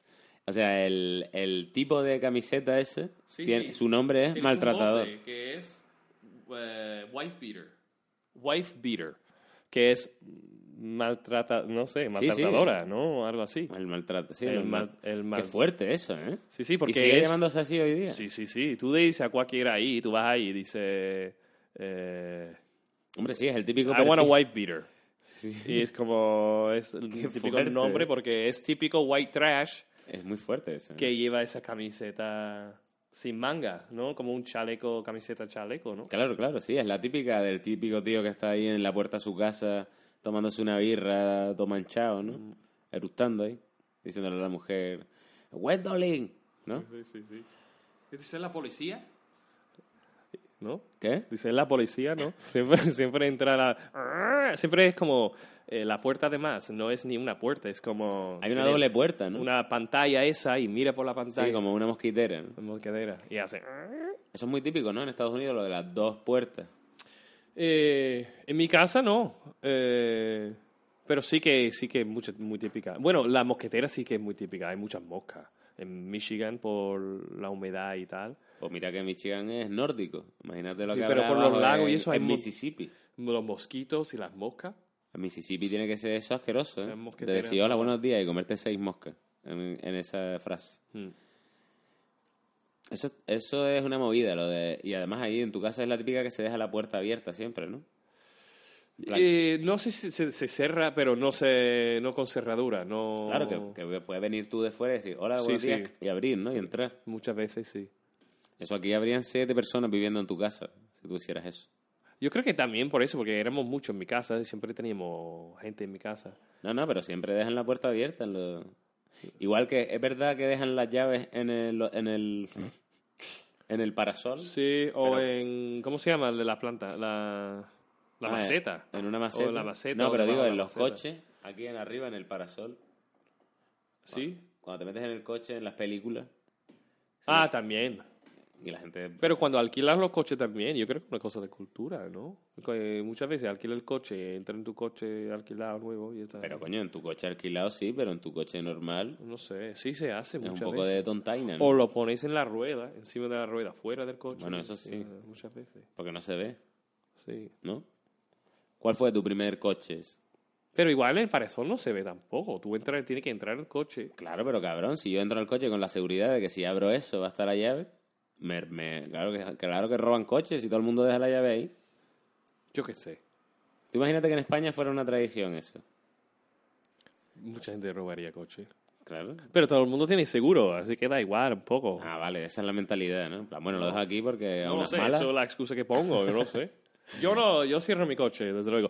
Pero sí que flipé aquí porque lo que sí que hacemos, muchas veces cerramos la puerta, pero lo que no hacemos es eh, que quita todo el asiento, el asiento atrás y pone el, el maletero, ¿no? Eso... Sí, que no dejes cosas a la vista para que te rompan un cristal y te la cojas. Sí, yo, flip, yo flipé aquí que la gente me decía eso. Yo siempre dejaba todo en la parte de atrás del coche, sin Claro. problema. O tienes un descapotable y tú dejas cosas y suelto da igual. Y aunque está descapotable, la gente no te coge cosas. Si es que somos ruinas.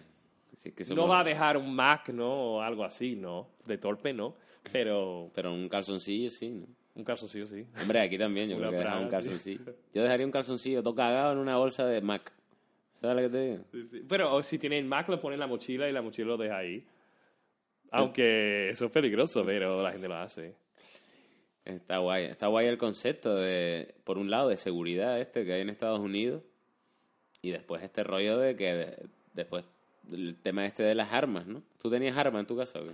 Yo no, pero amigos sí que lo tenían. Pero no tenía tu viejo una para defenderse, por No, si acaso. no, no, no, no. Hay una en cada casa, digamos, como una Biblia. No, pero en los Boy Scouts sí que se aprende y, y se aprende. Yo, yo he hecho dos o tres cursos de coger una arma, Tú sabes disparar. y disparar, sí, sí. Y yo no me fío de mí mismo, ¿no? Porque como tú dices, soy un despistado, Sí, soy bueno, fatal si, de la condu- cabeza. si conduces, a lo mejor también puedes ser eh, certero con la pistola. Sí, pero se aprende que es tu ojo fuerte. Ah, si algún día me, me- si algún día necesito una pistola y me compro una, me, me enseñas tú a, a, A usarla disparar, y a sí. desmontarla, a estar seguro. Bueno, desmontarlo sí que lo he aprendido. Ahora mismo no tengo esa habilidad y se me fue la olla, se me- no me acuerdo. Tú hiciste el servicio militar, ¿no? ¿no? Pero también tenemos que aprender eso de tú, si tú te que- quedas cao, yo sé reanimarte, ¿no? Tenemos Sí, que hacer. Eso en los Boy Scouts, ¿no? Lo aprendí. eh, pero también. dos o tres veces lo tenía que aprender. Yo fui a los Boy Scouts, pero aquí no aprendíamos a disparar, aquí aprendíamos a jugar pañuelo y eso. Bueno, Hacer y hacer nudos. Que, no- que al final toda tu vida haces el mismo nudo. De hecho, si haces otro, aunque sepas, no lo haces para que no te diga el de al lado que haces, loco, porque aquí en España aprendí- es eso. Si tú pero haces tú un nudazo- aprendiste como 20 nudos, yo aprendí como 20. Pero después, digo, para el examen, pero el día No, siguiente... no, exacto. O sea, la, la información me duró en el cerebro aproximadamente 35 minutos. Igual que yo. Y mira que todavía era un niño y no, y no hacía cosas para perder memoria. Pero sí que había unos cracks ¿eh? en los Boy Scouts que ellos sabían lo que fuimos ahí a hacer nuestra tienda de acampar y nuestras cosas. Y hay unos niños que flipé porque sabían los nudos para hacer para cualquier cosa. Y han construido unas cosas, unos hornos con aluminio para hacer una torta, un, un pastel. Y tú, nada, y tú haciendo, y tú haciendo, nosotros Paja, yo haciendo tú paja. haciendo collares de macarrones, ¿no? Eh, Y tus colegas haciendo un- una cabaña con su propio, con sus propias heces. Sí, sí. Yo con fuego. A mí me encantaba un mechero y un, y un palo. ¿No? O aprendiendo a hacer fuego. Aunque nunca aprendí a hacerlo con dos rocas como Nunca en la película. no, con Yesca y Pedernal de esa, ¿no? Ojalá. Hombre, eh, Bueno, sí que lo hicimos con, con un cristal. Un cristal de eso. eh, Sí, con la lupa, Con la lupa, eso. las gafas se puede. O sea, que tú estás no solo preparado para sobrevivir en un bosque de- del norte Michigan, sino que puedes disparar perfectamente, ¿no? Sí, disparar es mejor que lo otro que sobreviví. Sí, tú sabes mejor disparar, ¿no? Y también con arco, ¿eh? También aprendimos con el, con la flecha y el arco. Y entonces la cultura allí, de, claro, allí es que pasan tantas cosas. O sea, la gente, imagínate. Porque es muy típico ir de camping ahí. Es eh, en Michigan hay mil sitios de ir de acampar. Y hay Pero acampas en, en caseta. verano, porque en verano tus padres te mandan a, a campamentos, te, te mandan a Sí, a lo- a- claro, te descansarán de ustedes también, ¿no? Sí. Los pobres. y te, te mandan a sitios y eran súper baratos. A lo mejor te cuesta 50 euros la semana entera mandarte a cualquier lado para aprender a disparar con, con rifle, eh, hacer cosas de arco, tienda de acampar, Claro, montarlo, tu viejo, sí. tu viejo veía eso en el panfleto, en plan, bueno, aquí mi hijo aprenderá a disparar, lo voy a mandar porque No creo que es No interesante. creo que fuera la primera de la lista. Será como ser compañero de no sé cuánto. Claro, o sea, que quiere decir que, que está guay, ¿no? O sea, está guay, ¿no? Pero que allí disparar es algo como hacer nudo. Sí, sí. Eso es lo que quiero decir. Sí, sí, sí. Y por eso te digo, imagínate, en Estados Unidos que estamos hablando que la peña en el fondo es bastante civilizada y no roba y, y todo es bastante más seguro, aún así pasan un montón de cosas porque todo el mundo tiene pistola. Imagínate en un sitio donde, donde la cosa esté más chunga, donde la cultura sea otra, si todo el mundo tuviera pistola, ¿no? Si Pero no es todo el mundo. fuera Yo legal. diría es un 20%. ¿De Estados Unidos? Sí. Pues solo la tienen los hijos de puta entonces, ¿no? Sí, bueno, los que más son... Yo qué sé, siempre se escucha la gente... Yo qué sé. y lo- la gente, No, pero la gente mucha la gente tiene equivocada pistola. lo tiene. La gente como... Yo qué sé, no entiendo. La gente tiene pistola a lo mejor para defenderse y nunca la usa, ¿verdad? Tiene una en la casa por si acaso, ¿no? No sé, en mi casa no... Nosotros nunca hemos tenido pistola ni arma. Y ahora Donald Trump ha, ha dicho el otro día que quiere que todos los profesores tengan un arma en su clase. Esto de loco. Porque Donald Trump lo que quiere es que si un alumno se vuelve loco y se pone a disparar, el profesor le mete un tiro en la cabeza al niño. eso digo Ese yo. es el plan. Es el plan. Ese es el plan. O yo digo, imagínate todos los profesores con pistola en su clase. ¿Quién dice que cualquier alumno no encuentra Claro que no va a estar a disposición de, después de cualquier... cualquier niño? Eso es un peligro, ¿eh? Va, ya te digo, en eso también somos muy parecidos España y Estados Unidos, ¿no? En que nos maneja al final un, Un un tontaina, ¿no? Lo que pasa es que Donald Trump tiene como más huevos, ¿no? Yo creo que es como que a él se le meten los huevos las cosas y lo dice. Dice, voy a legalizar que... Él no piensa antes de hablar. Claro, claro, es un, es un puto loco, ¿eh? A, a- a bordo del coche más rápido del mundo. Y además cree su propia mentira. Es un mentiroso compulsivo y se lo, se lo cree. ¿Conoces a gente estadounidense que, que sea... eh, que vaya a favor de Trump? Sí, sí, tengo mi tío y mi primo. Tengo gente familiar que son a favor de Trump. Son cazadores. Ellos van cada temporada con su rifle a... Y que sobre todo es ese rollo de... Y también es, lo entiendo en parte porque también eh, eh, ganan más que 200.000 euros al año y a ellos les viene bien que no tengan que pagar tantos impuestos. Eh, viene bien que esté Trump, Ahí. O sea, que cabe la posibilidad bastante poderosa de que Trump vuelva a ganar las próximas elecciones. Y yo creo que no, espero que no. Sería eso una locura. ¿no? Sería una locura, pero mira... Qué eh, fuerte que vengamos de Obama, ¿no? Que es como el presidente más enrollado de la historia de Estados Unidos y de repente acabemos en Trump, ¿no? Es como vaya rebote, chaval. Pero eso es el problema, que yo creo que nadie esperaba a Trump. Entonces yo que un segundo año, de, digo, un segundo periodo de Trump, eh, no es imposible, que es posible, porque apa- yo pensaba que... Ya ganó una vez, Sí, ¿sabes? sí. Y la gente no se baja del carro, ¿eh? La gente sigue ahí en plan, vamos que sí.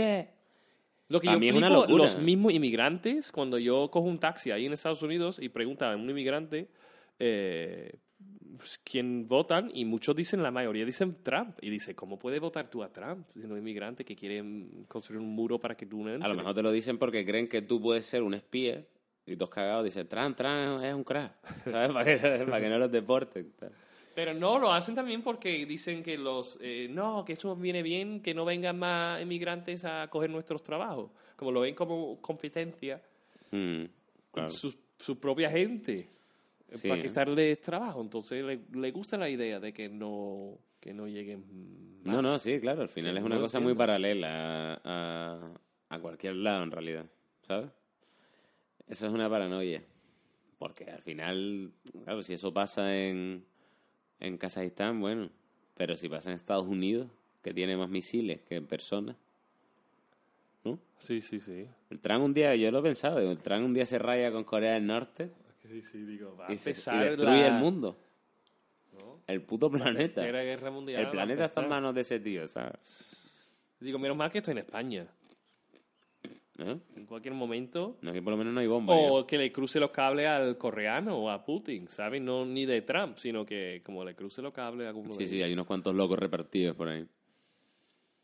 Pero bueno, ya estás tú aquí. Lo, tu máxima preocupación es, eh, La cerveza, es jamón, como hemos dicho.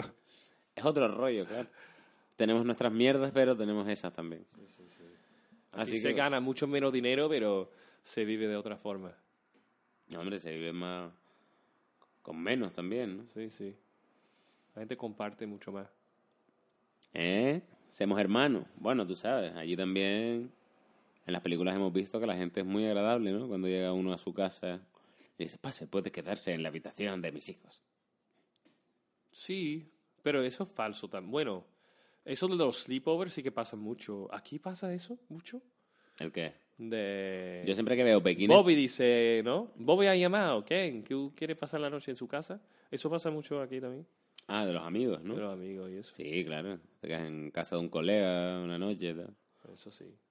Pero la gente no es tan abierto ahí, como viene un refugiado de Hombre, yo siempre pienso eso cuando y veo- tú le metes en tu casa, que como que no. Como veo Pekín Express, que van los tíos por ahí, ¿no? Llenos mierda, con un cámara detrás y dicen, "Eh, ¿me puedo quedar en tu casa? Y la, y flipo. la gente súper gente pobre les abre su es casa. más agradable. Les da de comer. Eso pasa en España. Imagínate que vieran dos hediondos ahí que no hablan tu idioma, con una mochila, igual que ellos van allí en, en Pekín, porque van todos hediondos porque llevan todo el rato haciendo pruebas en barro, tal. Necesitan ducharse, ¿sabes? Necesitan dormir, tal. Y viene aquí uno- dos a tu casa, así, y te dice, mira, perdón, me puedo quedar en tu casa a dormir con tus hijos y tu familia, tal, no sabes quién soy, dame todo lo tuyo. Y aquí no se comen un nardo, vamos. Te lo digo yo. Aquí hay a lo mejor gente buena que, que los aceptara, pero ya esa gente, hasta esa gente buena tiene miedo. ¿No? Sí, sí, la primera impresión es un poco así. No, y yo con cualquiera que conozco, y están, yo el primero de, de dejar mi, una habitación, una cama, o que duerman en nuestro sofá. Pero Pero eso conociéndole un poco, sin conocerle de nada, eh, ¿qué cuesta? ¿verdad? movida, ¿no? Para que tú veas las cositas como son. Que son más buena gente que yo. Claro. Y mm, tú fuiste a un concurso de esos de deletrear, Un con- ah, sí, pero yo fatal. pero que es obligatorio. ¿o qué? No, se hace en, el- en la clase, en la misma clase de inglés. ¿Mm? eh, los 30 niños se ponen de pie. Eh, Es como un examen, ¿no? un examen. O no, te llaman David, Y se, eso ya- Tere. Venga, vosotros y tú, tú estás contra Tere, ¿no?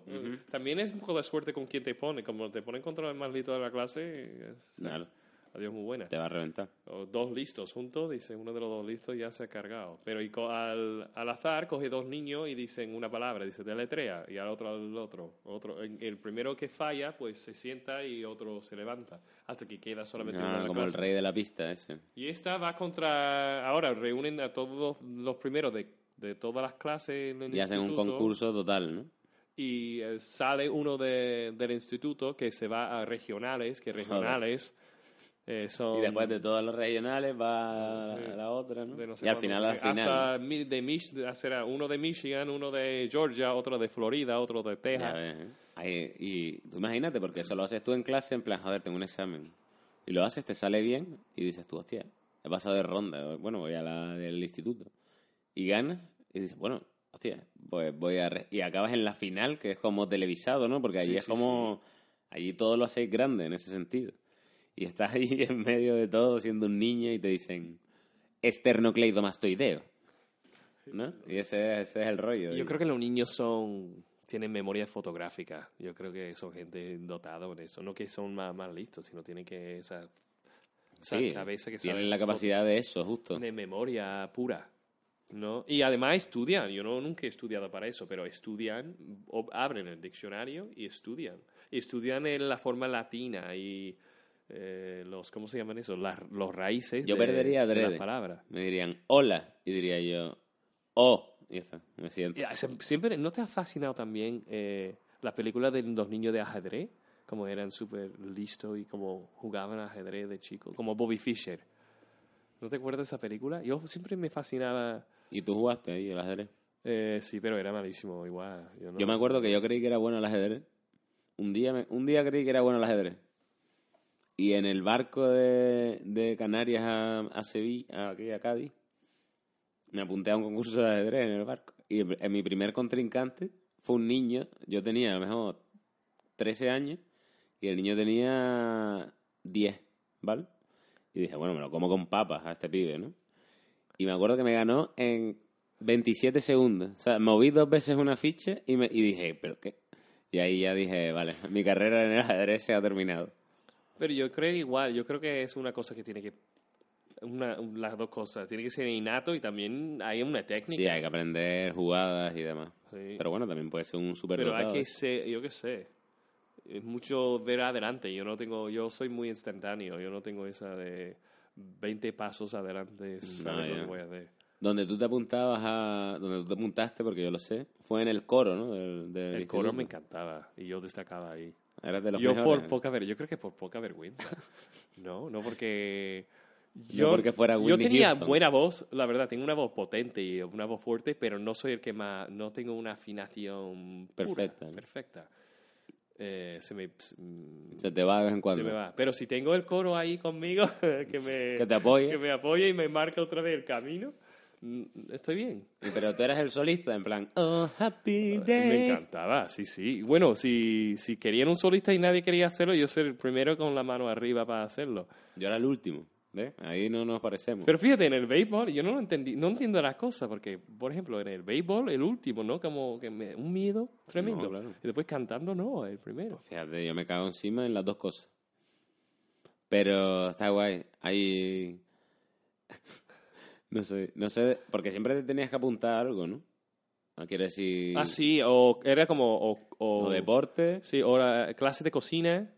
eh, ahí como se liga mucho, ¿no? Se liga mucho. ¿no? Sí, o de cos eh, Era como una clase de que tienen que aprender si como que no tiene no tiene futuro, ¿no? Si te metías en cocina eras, eras mierda. Es- No, tú podías elegirlo aún así. Como mecánico también podías elegir. Eso sí que era mierda, pero también hay gente que no le gustaba estudiar.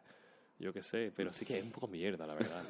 Al final tiene razón. El que... o Pero sea, sí, la- yo metí un año, en vez de coro, me metí en la clase eso de saber coser y cocinar, y, porque era muy divertido y muy fácil.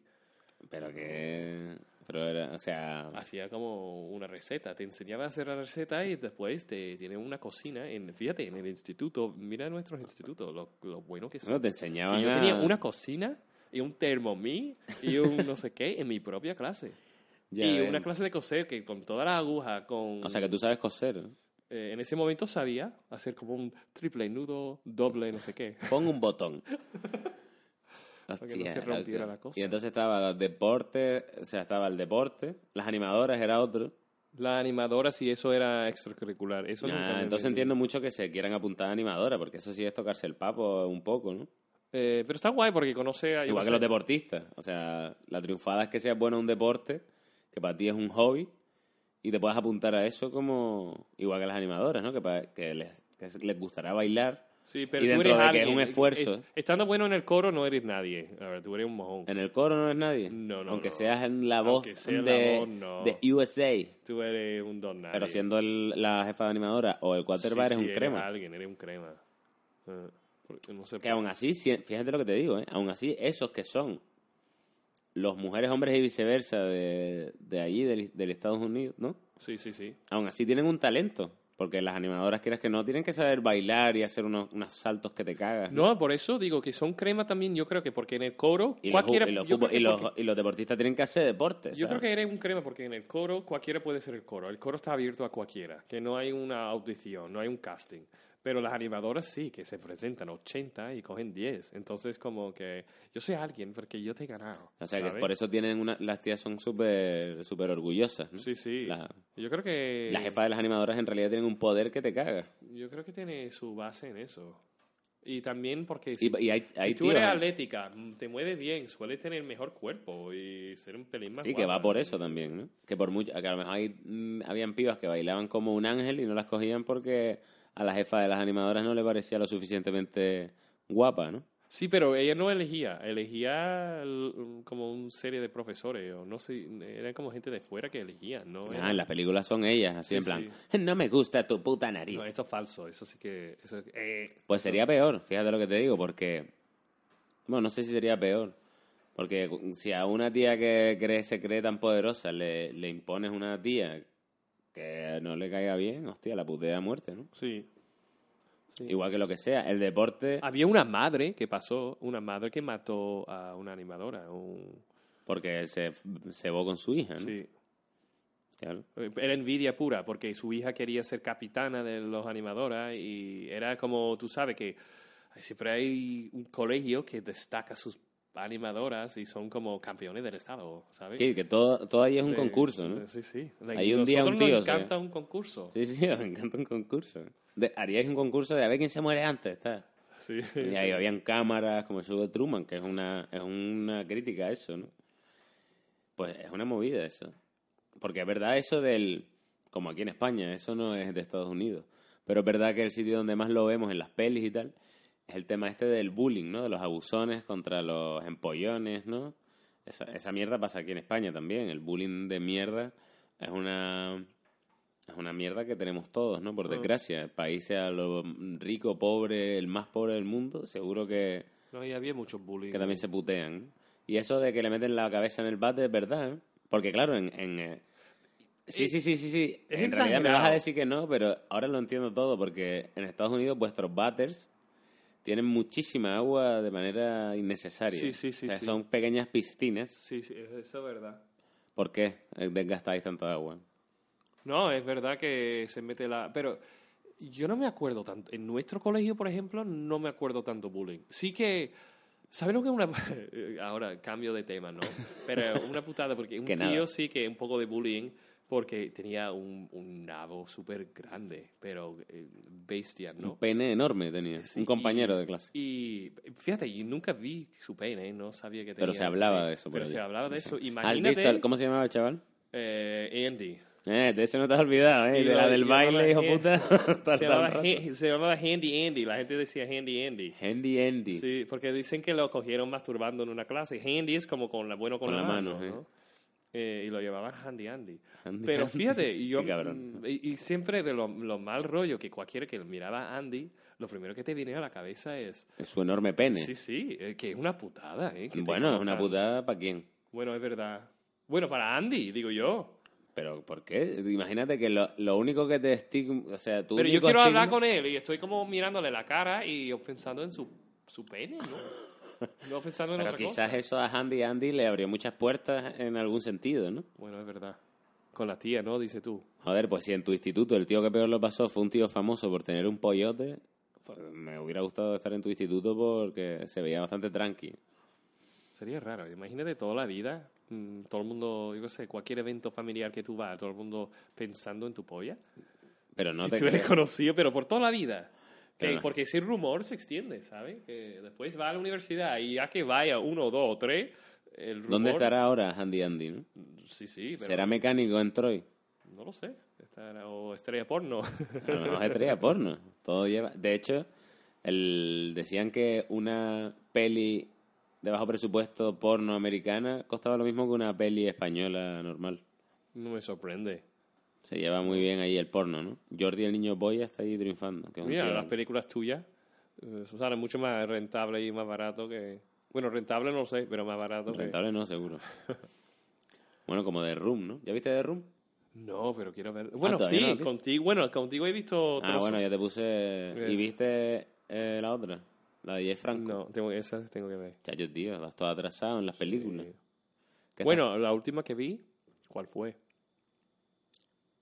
Eh, no me acuerdo. Yo ayer fui... Yo ayer vi Wonder Woman. A mí me encantó. ¿Lo viste? El tío está todo bueno. A mí me gustó también. Pero está muy guay, ¿eh? Con el rollo de la guerra ahí. Como la tía rompe la, la trinchera ahí. Eso está guapísimo, ¿eh? Lo hizo muy bien. Y mira que yo no soy muy de peli de superhéroes. Me he despegado de eso. Tú sí, ¿no? A mí me encanta esa película. Las de superhéroes. ¿no? Superhéroe. Bueno, depende. ¿Cuál es tu superhéroe favorito? Que se lo pregunté también a. a, a Juan Amodeo. Eh, El de Juan Amodeo es el superhéroe. peor superhéroe que te puede gustar. Sí, ¿no? Yo quiero, no sé. Que es Batman. Yo sería, yo Superman, pero no Superman, sino me gustaría tener sus poderes. Pero no. Pero tu preferido de chico, ¿cuál era? No como el más gracioso, ni más divertido, ni nada. Simplemente me gusta sus A mí mi poderes. preferido es Spider-Man. Porque es un risa. Bueno, también. ¿A ti no te gusta el Capitán América?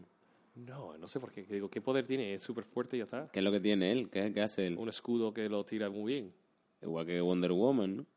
Sí, pero Wonder Woman está mejor. Pero Wonder Woman es más fuerte y más Me rápida. cae mejor ella. ¿Qué es el Capitán América? No os ocurra... Para un superhéroe le ponéis el nombre de vuestro... No sé qué es. Él, él era como un enano, eso friki raro que hizo un experimento. Y, Ah, y lo petaron todo. y lo ¿no? petaron, ¿no? Mm, interesante eso, ¿no? Ahora entiendo muchas cosas. Era, eh, querían crear un soldado para la guerra, en la Segunda Guerra Mundial o la Primera, no me acuerdo cuál de los dos. Y lo querían hacer como un super soldado. Y, y terminó siendo... capitán. Porque allí sois súper... Entonces lo que es un soldado. Sois súper patriotas, ¿eh? Sí, sí. ¿Tú cantabas el himno nacional? Eh, sí. Tenía que, tenía que can- no cantar el himno, pero hay otro Pledge of Allegiance. I pledge allegiance to the flag of the United States of America and to the republic of which it stands, one nation under God, indivisible, with liberty and justice for ¿Eso all. que es una canción? Al principio del colegio se levanta la bandera ta, ta, ta, Ah, y teníais que decir eso. y tenemos que decir eso con la cara del presidente, o no me acuerdo. Teníais que vosotros poner la cara del presidente. No, no, no, no, imagínate. Como Halloween, ¿no? Pero tenemos que recitar eso. Todas las mañanas tenemos que recitar esa, esas palabras. Sí, vale. Eh, y, yo, no, yo no me acuerdo cuándo se acabó eso, porque en el instituto, por ejemplo, no me acuerdo. Pero me acuerdo de chico, eh, de primaria, haciéndolo. A mí me obligaban a, a rezar el Padre Nuestro cada mañana. Sí. Mm. eh, Y mira que mi colegio no era religioso. ¿No? Era militar.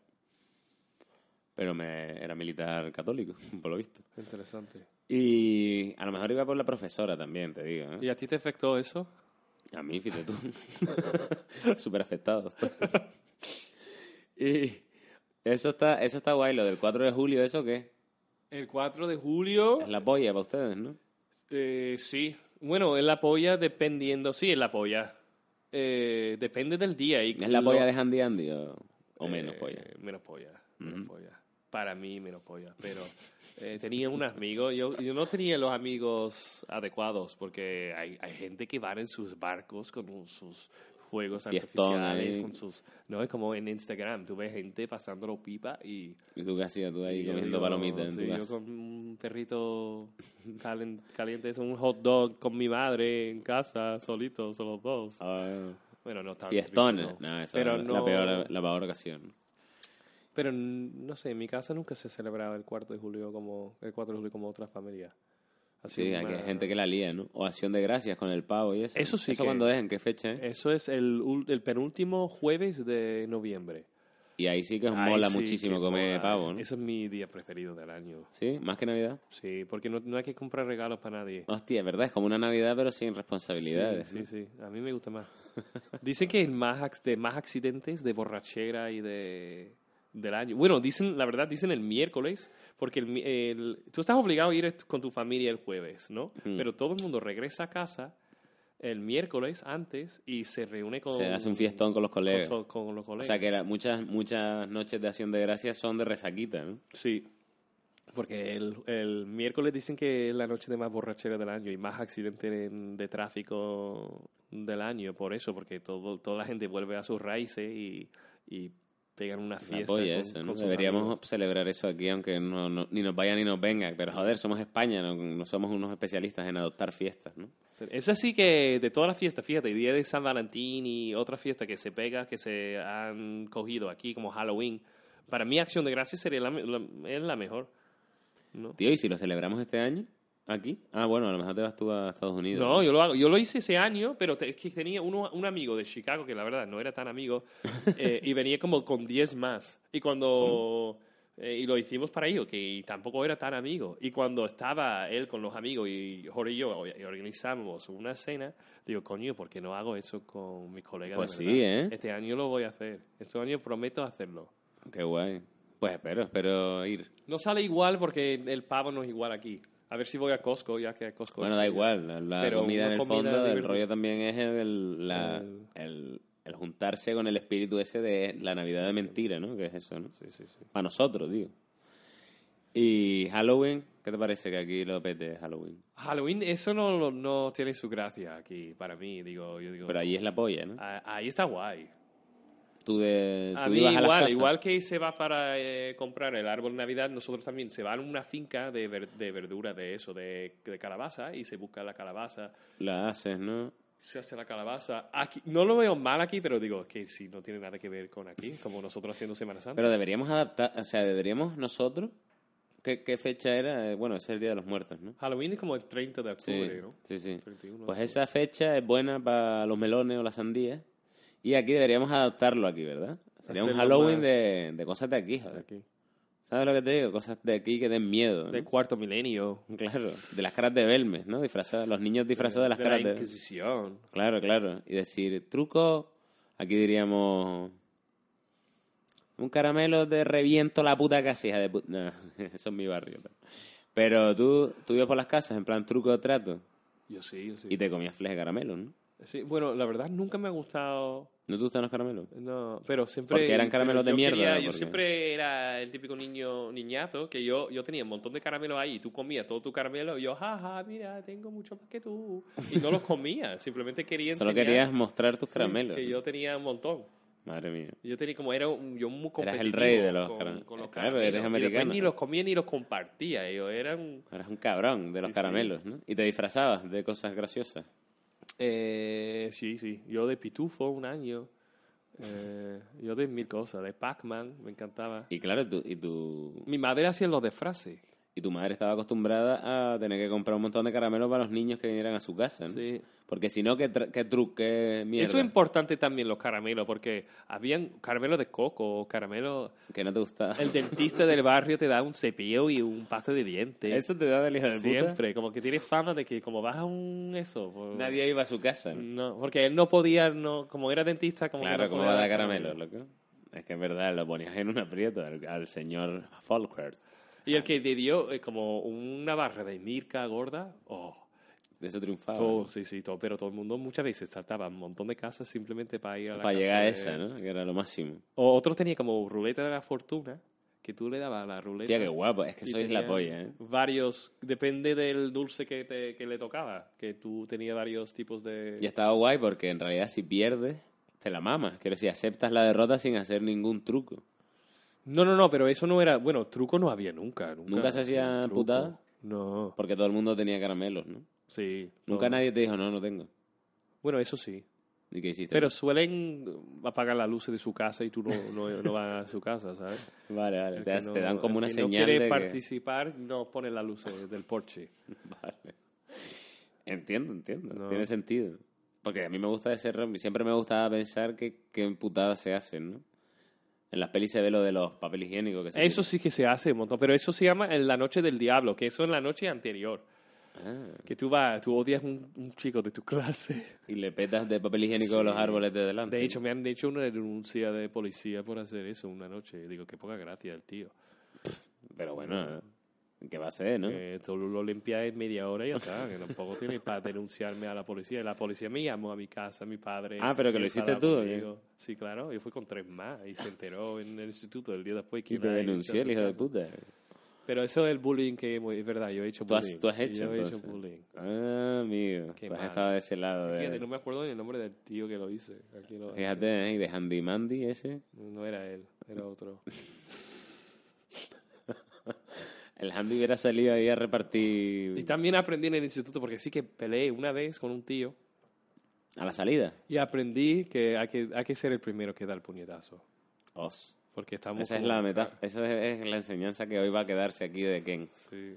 Si, si tú, mira, si tú estás a milímetros de la cara de otro tío y los dos estáis encendidos y enfadados, sé el primero que, que da el Más te vale, ¿no? Sí, sí. Porque si no, lo vas a recibir y no merece Tú lo pena. recibiste, ¿no? Sí, sí, sí. Y se cayó, y se, y se apagó la luz. y, y venía de como una vergüenza tremenda.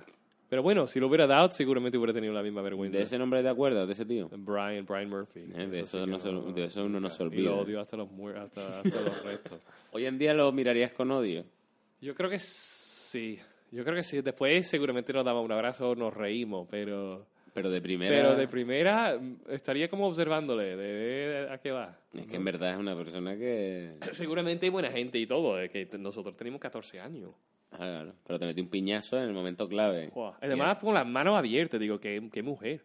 Ahora, Sí, pero te dejó cagado. Claro. Sí, sí, me ¿Qué dejó como será asustado? ¿sabes? ¿Qué te dio en la nariz? No, aquí, como era... Ah, y te dejó asustado. Pa. Ahora te quedaste como, quedé en como- shock, digamos. Sí, sí, me quedé en shock y él se fue. Fíjate. Uno de mis mejores Pero amigos- además era en el gimnasio, era como típico película de todo el mundo... "Uh", ¿Sabes? Mundo- Como había por lo menos 100 personas ahí. fight, Sí, sí, era jugando baloncesto, creo. Y era como de eso típico de... Falta, y yo, no, falta de qué, ¿sabes? Una cosa Te así. pusiste farruco, ¿no? Y yo, no, ah, no hay que hacer esas cosas, no sé cuánto, no sé qué, y sí. Y, Y yo no me caí, pan. estaba enfadado, Mosky. Y llegamos a la y me hizo... ¡pum! Pero había como, era como slow motion, había como cuatro segundos, eso que parecían como una hora. Que sí, que es un momento que, se- que es todo tan americano que hasta tus recuerdos hay un momento en el que la gente hace fight, fight, fight, fight. Y tú ves al otro así con la mano para ti, ¿no? Tengo que decir, las mejores peleas han sido de mujeres, pero las mejores en el instituto, porque duran lo- más grande. Y nadie lo además separa, ¿no, van cabrón? por No pelo, las- es pelo con pelo, No es tirando pelo. Pues mira, esa cosa sí la tenemos aquí guay en España, que es que aquí, por lo general, se tarda poco en que aparezca alguien a separar a dos personas que se están peleando. Aquí parece que vivimos esperando que dos personas se peleen para, para- separarlo. Es lo que más mola. Y mira que te puedes llevar un piñazo, ¿eh? Pues ahí no, ahí, ahí, Ahí- depende de quién está alrededor. Bueno, aquí también hay muchos, últimamente, muchos niños, ¿no? Que se están grabando, peleando y esas movidas. Eso me parece fatal. A mí, si los dos, si los lo dos pibes están de acuerdo en pegarse, ellos sabrán, ¿no? A mí lo Sí, malo pero es a mí que, no me gusta que lo malo es que uno esté obligado. pasillo, en medio de eso, si lo vas a hacer, hazlo fuera, no lo hagas dentro del instituto, no lo hagas. Bueno, pelearse es mal, de la forma que sea. Es verdad. Esto es verdad. ¿Eh? Que, Eso es malísimo para los huesos de la naripa. Menos mal que no te den piñazo en la nariz, ¿eh? Porque tú tienes nariz para piñazo, ¿eh? Es verdad. Yo no tengo hueso. De hecho, tengo un hermano que tiene la nariz doblada, pero no de pelea, de béisbol. Que Le dio una pelota. Hostia, verdad, las pelotas de béisbol son más duras que sus muertos. le dio ¿eh? en toda la cara y tiene la nariz para los restos. Tiene un resfriado para los, para los restos. Tiene el tabique desviado. De- de- Habla así toda, toda, toda la No vida. tanto, pero Un poco sí. Eros Ramazzotti. ¿No? Sí, sí. Bueno, pues lo que ha quedado claro es que vamos a celebrar Acción de Gracia este año En mi casa. en tu casa. Vas a hacer los dos. ¿Hay que vestirse de alguna manera? De pavo. Nosotros hay que vestirnos de, de pavo. Pilgrim, ¿no? De... De- porque la Acción de Gracias es, es que El descubrimiento que, como el buen rollo entre los nativos. Bueno, De tú mentira. puedes vestirte de de nativo. mentira ¿no? Y los descubridores, aunque ya estaba descubierto por los nativos, pero... que una noche se comieron un pavo De juntos. los Mayflower, ¿no? De Mm. los descendientes de Colón. Claro, aquí deberíamos inventarnos algo de ese palo, en plan... ¿No? De aprender, digo... Plan, bueno, vamos a celebrar el año que... Sí, bueno, que es que y también lo típico de- es el maíz, la patata que han traído... eh, Los indios. han traído lo- los indios eh, ayudaron a ellos a cultivar esa planta que nunca en Europa no existía la Claro, patata claro. ni el maíz. Ni la papa. Eh, y lo, Ni el cacao. El cacao tampoco, fíjate. Fíjate, vivieron todos esos años así. Qué bueno el cacao, el chocolate, con lo que me gusta. Pues nada, ha sido bastante guay, bastante largo y bastante interesante esto. Ha pasado, no, no busques el tiempo, Ken, porque no lo pones. No, pone compa. Y yo digo, eso es muy gitano, ¿no? ¿El qué? El compa, digo, mucho ritmo. Dos, Ah, el compás, ¿vale? 2869 compás. Compases. Compases que son. Los com- compás en plural. Ah. ¿no? Pero como palmadita, como. Ah, ah, ah. Mira, mira, mira, va igual. Pues Qué llevamos, bueno. llevamos 2.877 compás. Y así que nada, que me voy a despedir ya y nos vamos a tomar una cervecita de postre porque hemos empezado antes de tiempo y estaba cerrada la cervecería, con lo cual este puede que sea el post, the podcast. Ken. Espero que habéis disfrutado, hayáis ¿no? disfrutado de, Sí. de este podcast. The podcast, the podcast bien en americano. Podcast. I hope you guys all enjoyed this podcast until The the podcast, the time. podcast. Podcast. Podcast. Podcast. Voy a decirlo así a partir de ahora. Podcast. Bueno, pues espero que hayáis disfrutado del podcast con Ken. Muchas gracias, Ken, por estar aquí charlando un rato conmigo. Eh, otro día seguiremos preguntándote curiosidades, ¿no? De, de- bueno, no, de lo que sea, porque Ken tiene para repartir de cualquier tema. Y ha sido muy divertido. Ken y yo somos muy colegas, así que como en todas las ocasiones anteriores esto ha sido una charla de colegas, eso sí, sin cerveza, que espero que se note en nuestra, ¿no? En nuestra rapidez, bueno, con la boca, porque la de la cabeza va chunga igual. Y nada, Ken, Un placer, David. dale un... Y espero volver a... Repite tu consejo. Ser el que pega primero. Ah, eso. Siempre hay que ser el pega primero. Si vas a, eh, eh, si estás a punto de pelear, si no eres suficiente No, pero- rápido con la palabra para decir que no, que no te pegue, claro. No, pero metafóricamente en la vida, ser el primero también. ¿no? Ser primero, sí, y ser voluntario. De, si quieres cantar en el coro, canta. Si No. quieres actuar, actúa. Si quieres no jugar, no juegues. Claro que sí. no, haz lo que... Hoy se puede. No. Hoy se puede, antes puede. no. Tú tenías que jugar al béisbol, aunque fueras un... No, pero eso era obligado por mis padres. Pero si ves, después de tres o cuatro días, hay que intentar, siempre hay que intentar. Pero si ves que no te gusta algo, tampoco... El béisbol además es un coñazo, ¿no? ¿Cuánto dura un partido de béisbol? Un montón. Por lo menos dos días, ¿no? Lo mejor es tomar la cerveza viéndolo. Eso, Pero te vete a un partido, ¿no? claro. Porque son tantas horas.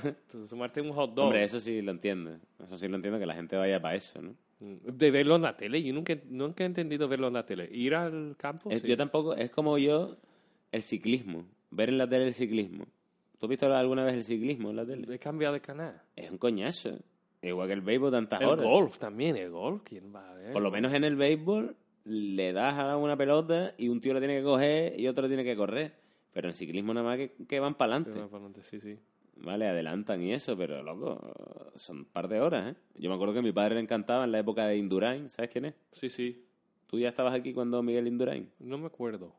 Bueno, pues Indurain, que fue antes de Armstrong, que se dopaba el hijo puta. Indurain no, Indurain era un, be- un bestiaco. Y no tomó droga. o- o- Si la tomó no se la pillaron. No sé, no le pegaba. Pues mi padre la veía y a mí me amargaba la put- los putos veranos. Me decía mi padre, "Ay, ponga el tour. Y yo, yo pensando, ojalá no se acuerde hoy. Mi padre, ponga el tour. Y el tour de mierda. Pero bueno, ya hablaremos en otra ocasión de estas cosas que para De ti... Durán. De lo contrario.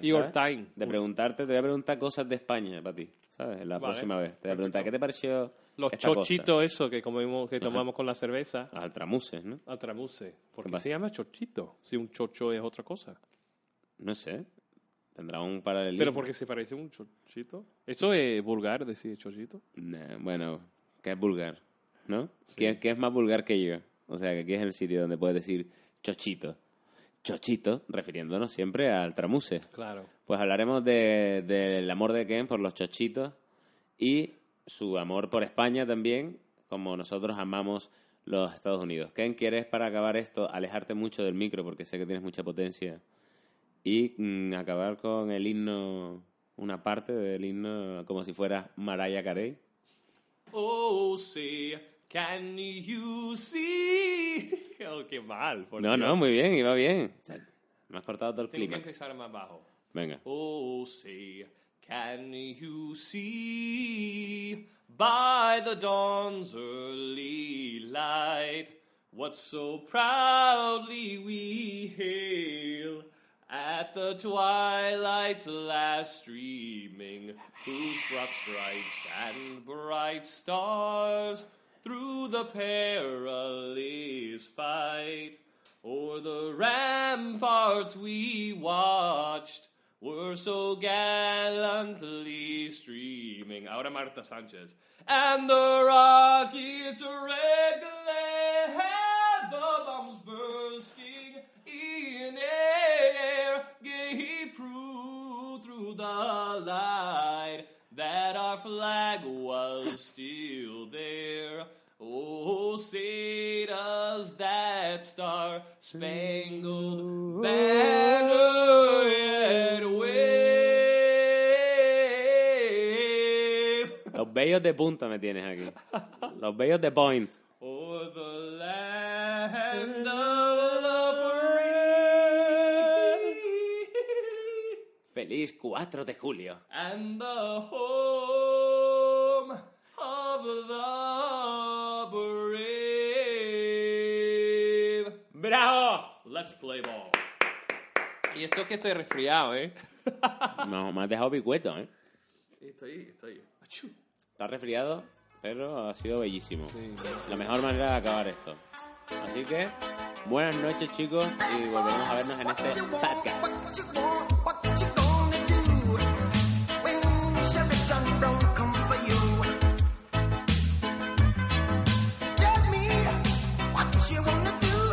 You gonna do bad boys, bad boys, what you gonna do? What you gonna do when they come for you? Bad boys, bad boys, what you gonna do? What you gonna do when they come for you? When you were eight and you had bad traits, you go to school and learn the golden rule. So why are you acting like a bloody fool? If you get hot, then you must get cool. Bad boys, bad boys, what you gonna do? What you gonna do when they come for you? Bad boys, bad boys, what you gonna do? What you gonna do when they come for you? You chuck it on that one, you chuck it on this one, your father, you chuck it on your brother and you chuck it on your sister, you chuck it on that one and you chuck it on me. Bad boys, bad boys, what you gonna do? What you gonna do when they come for you? Bad boys, bad boys, what you gonna do? What you gonna do when they come for you? Bad boys, bad boys, what you gonna do? What you gonna do when they come for you?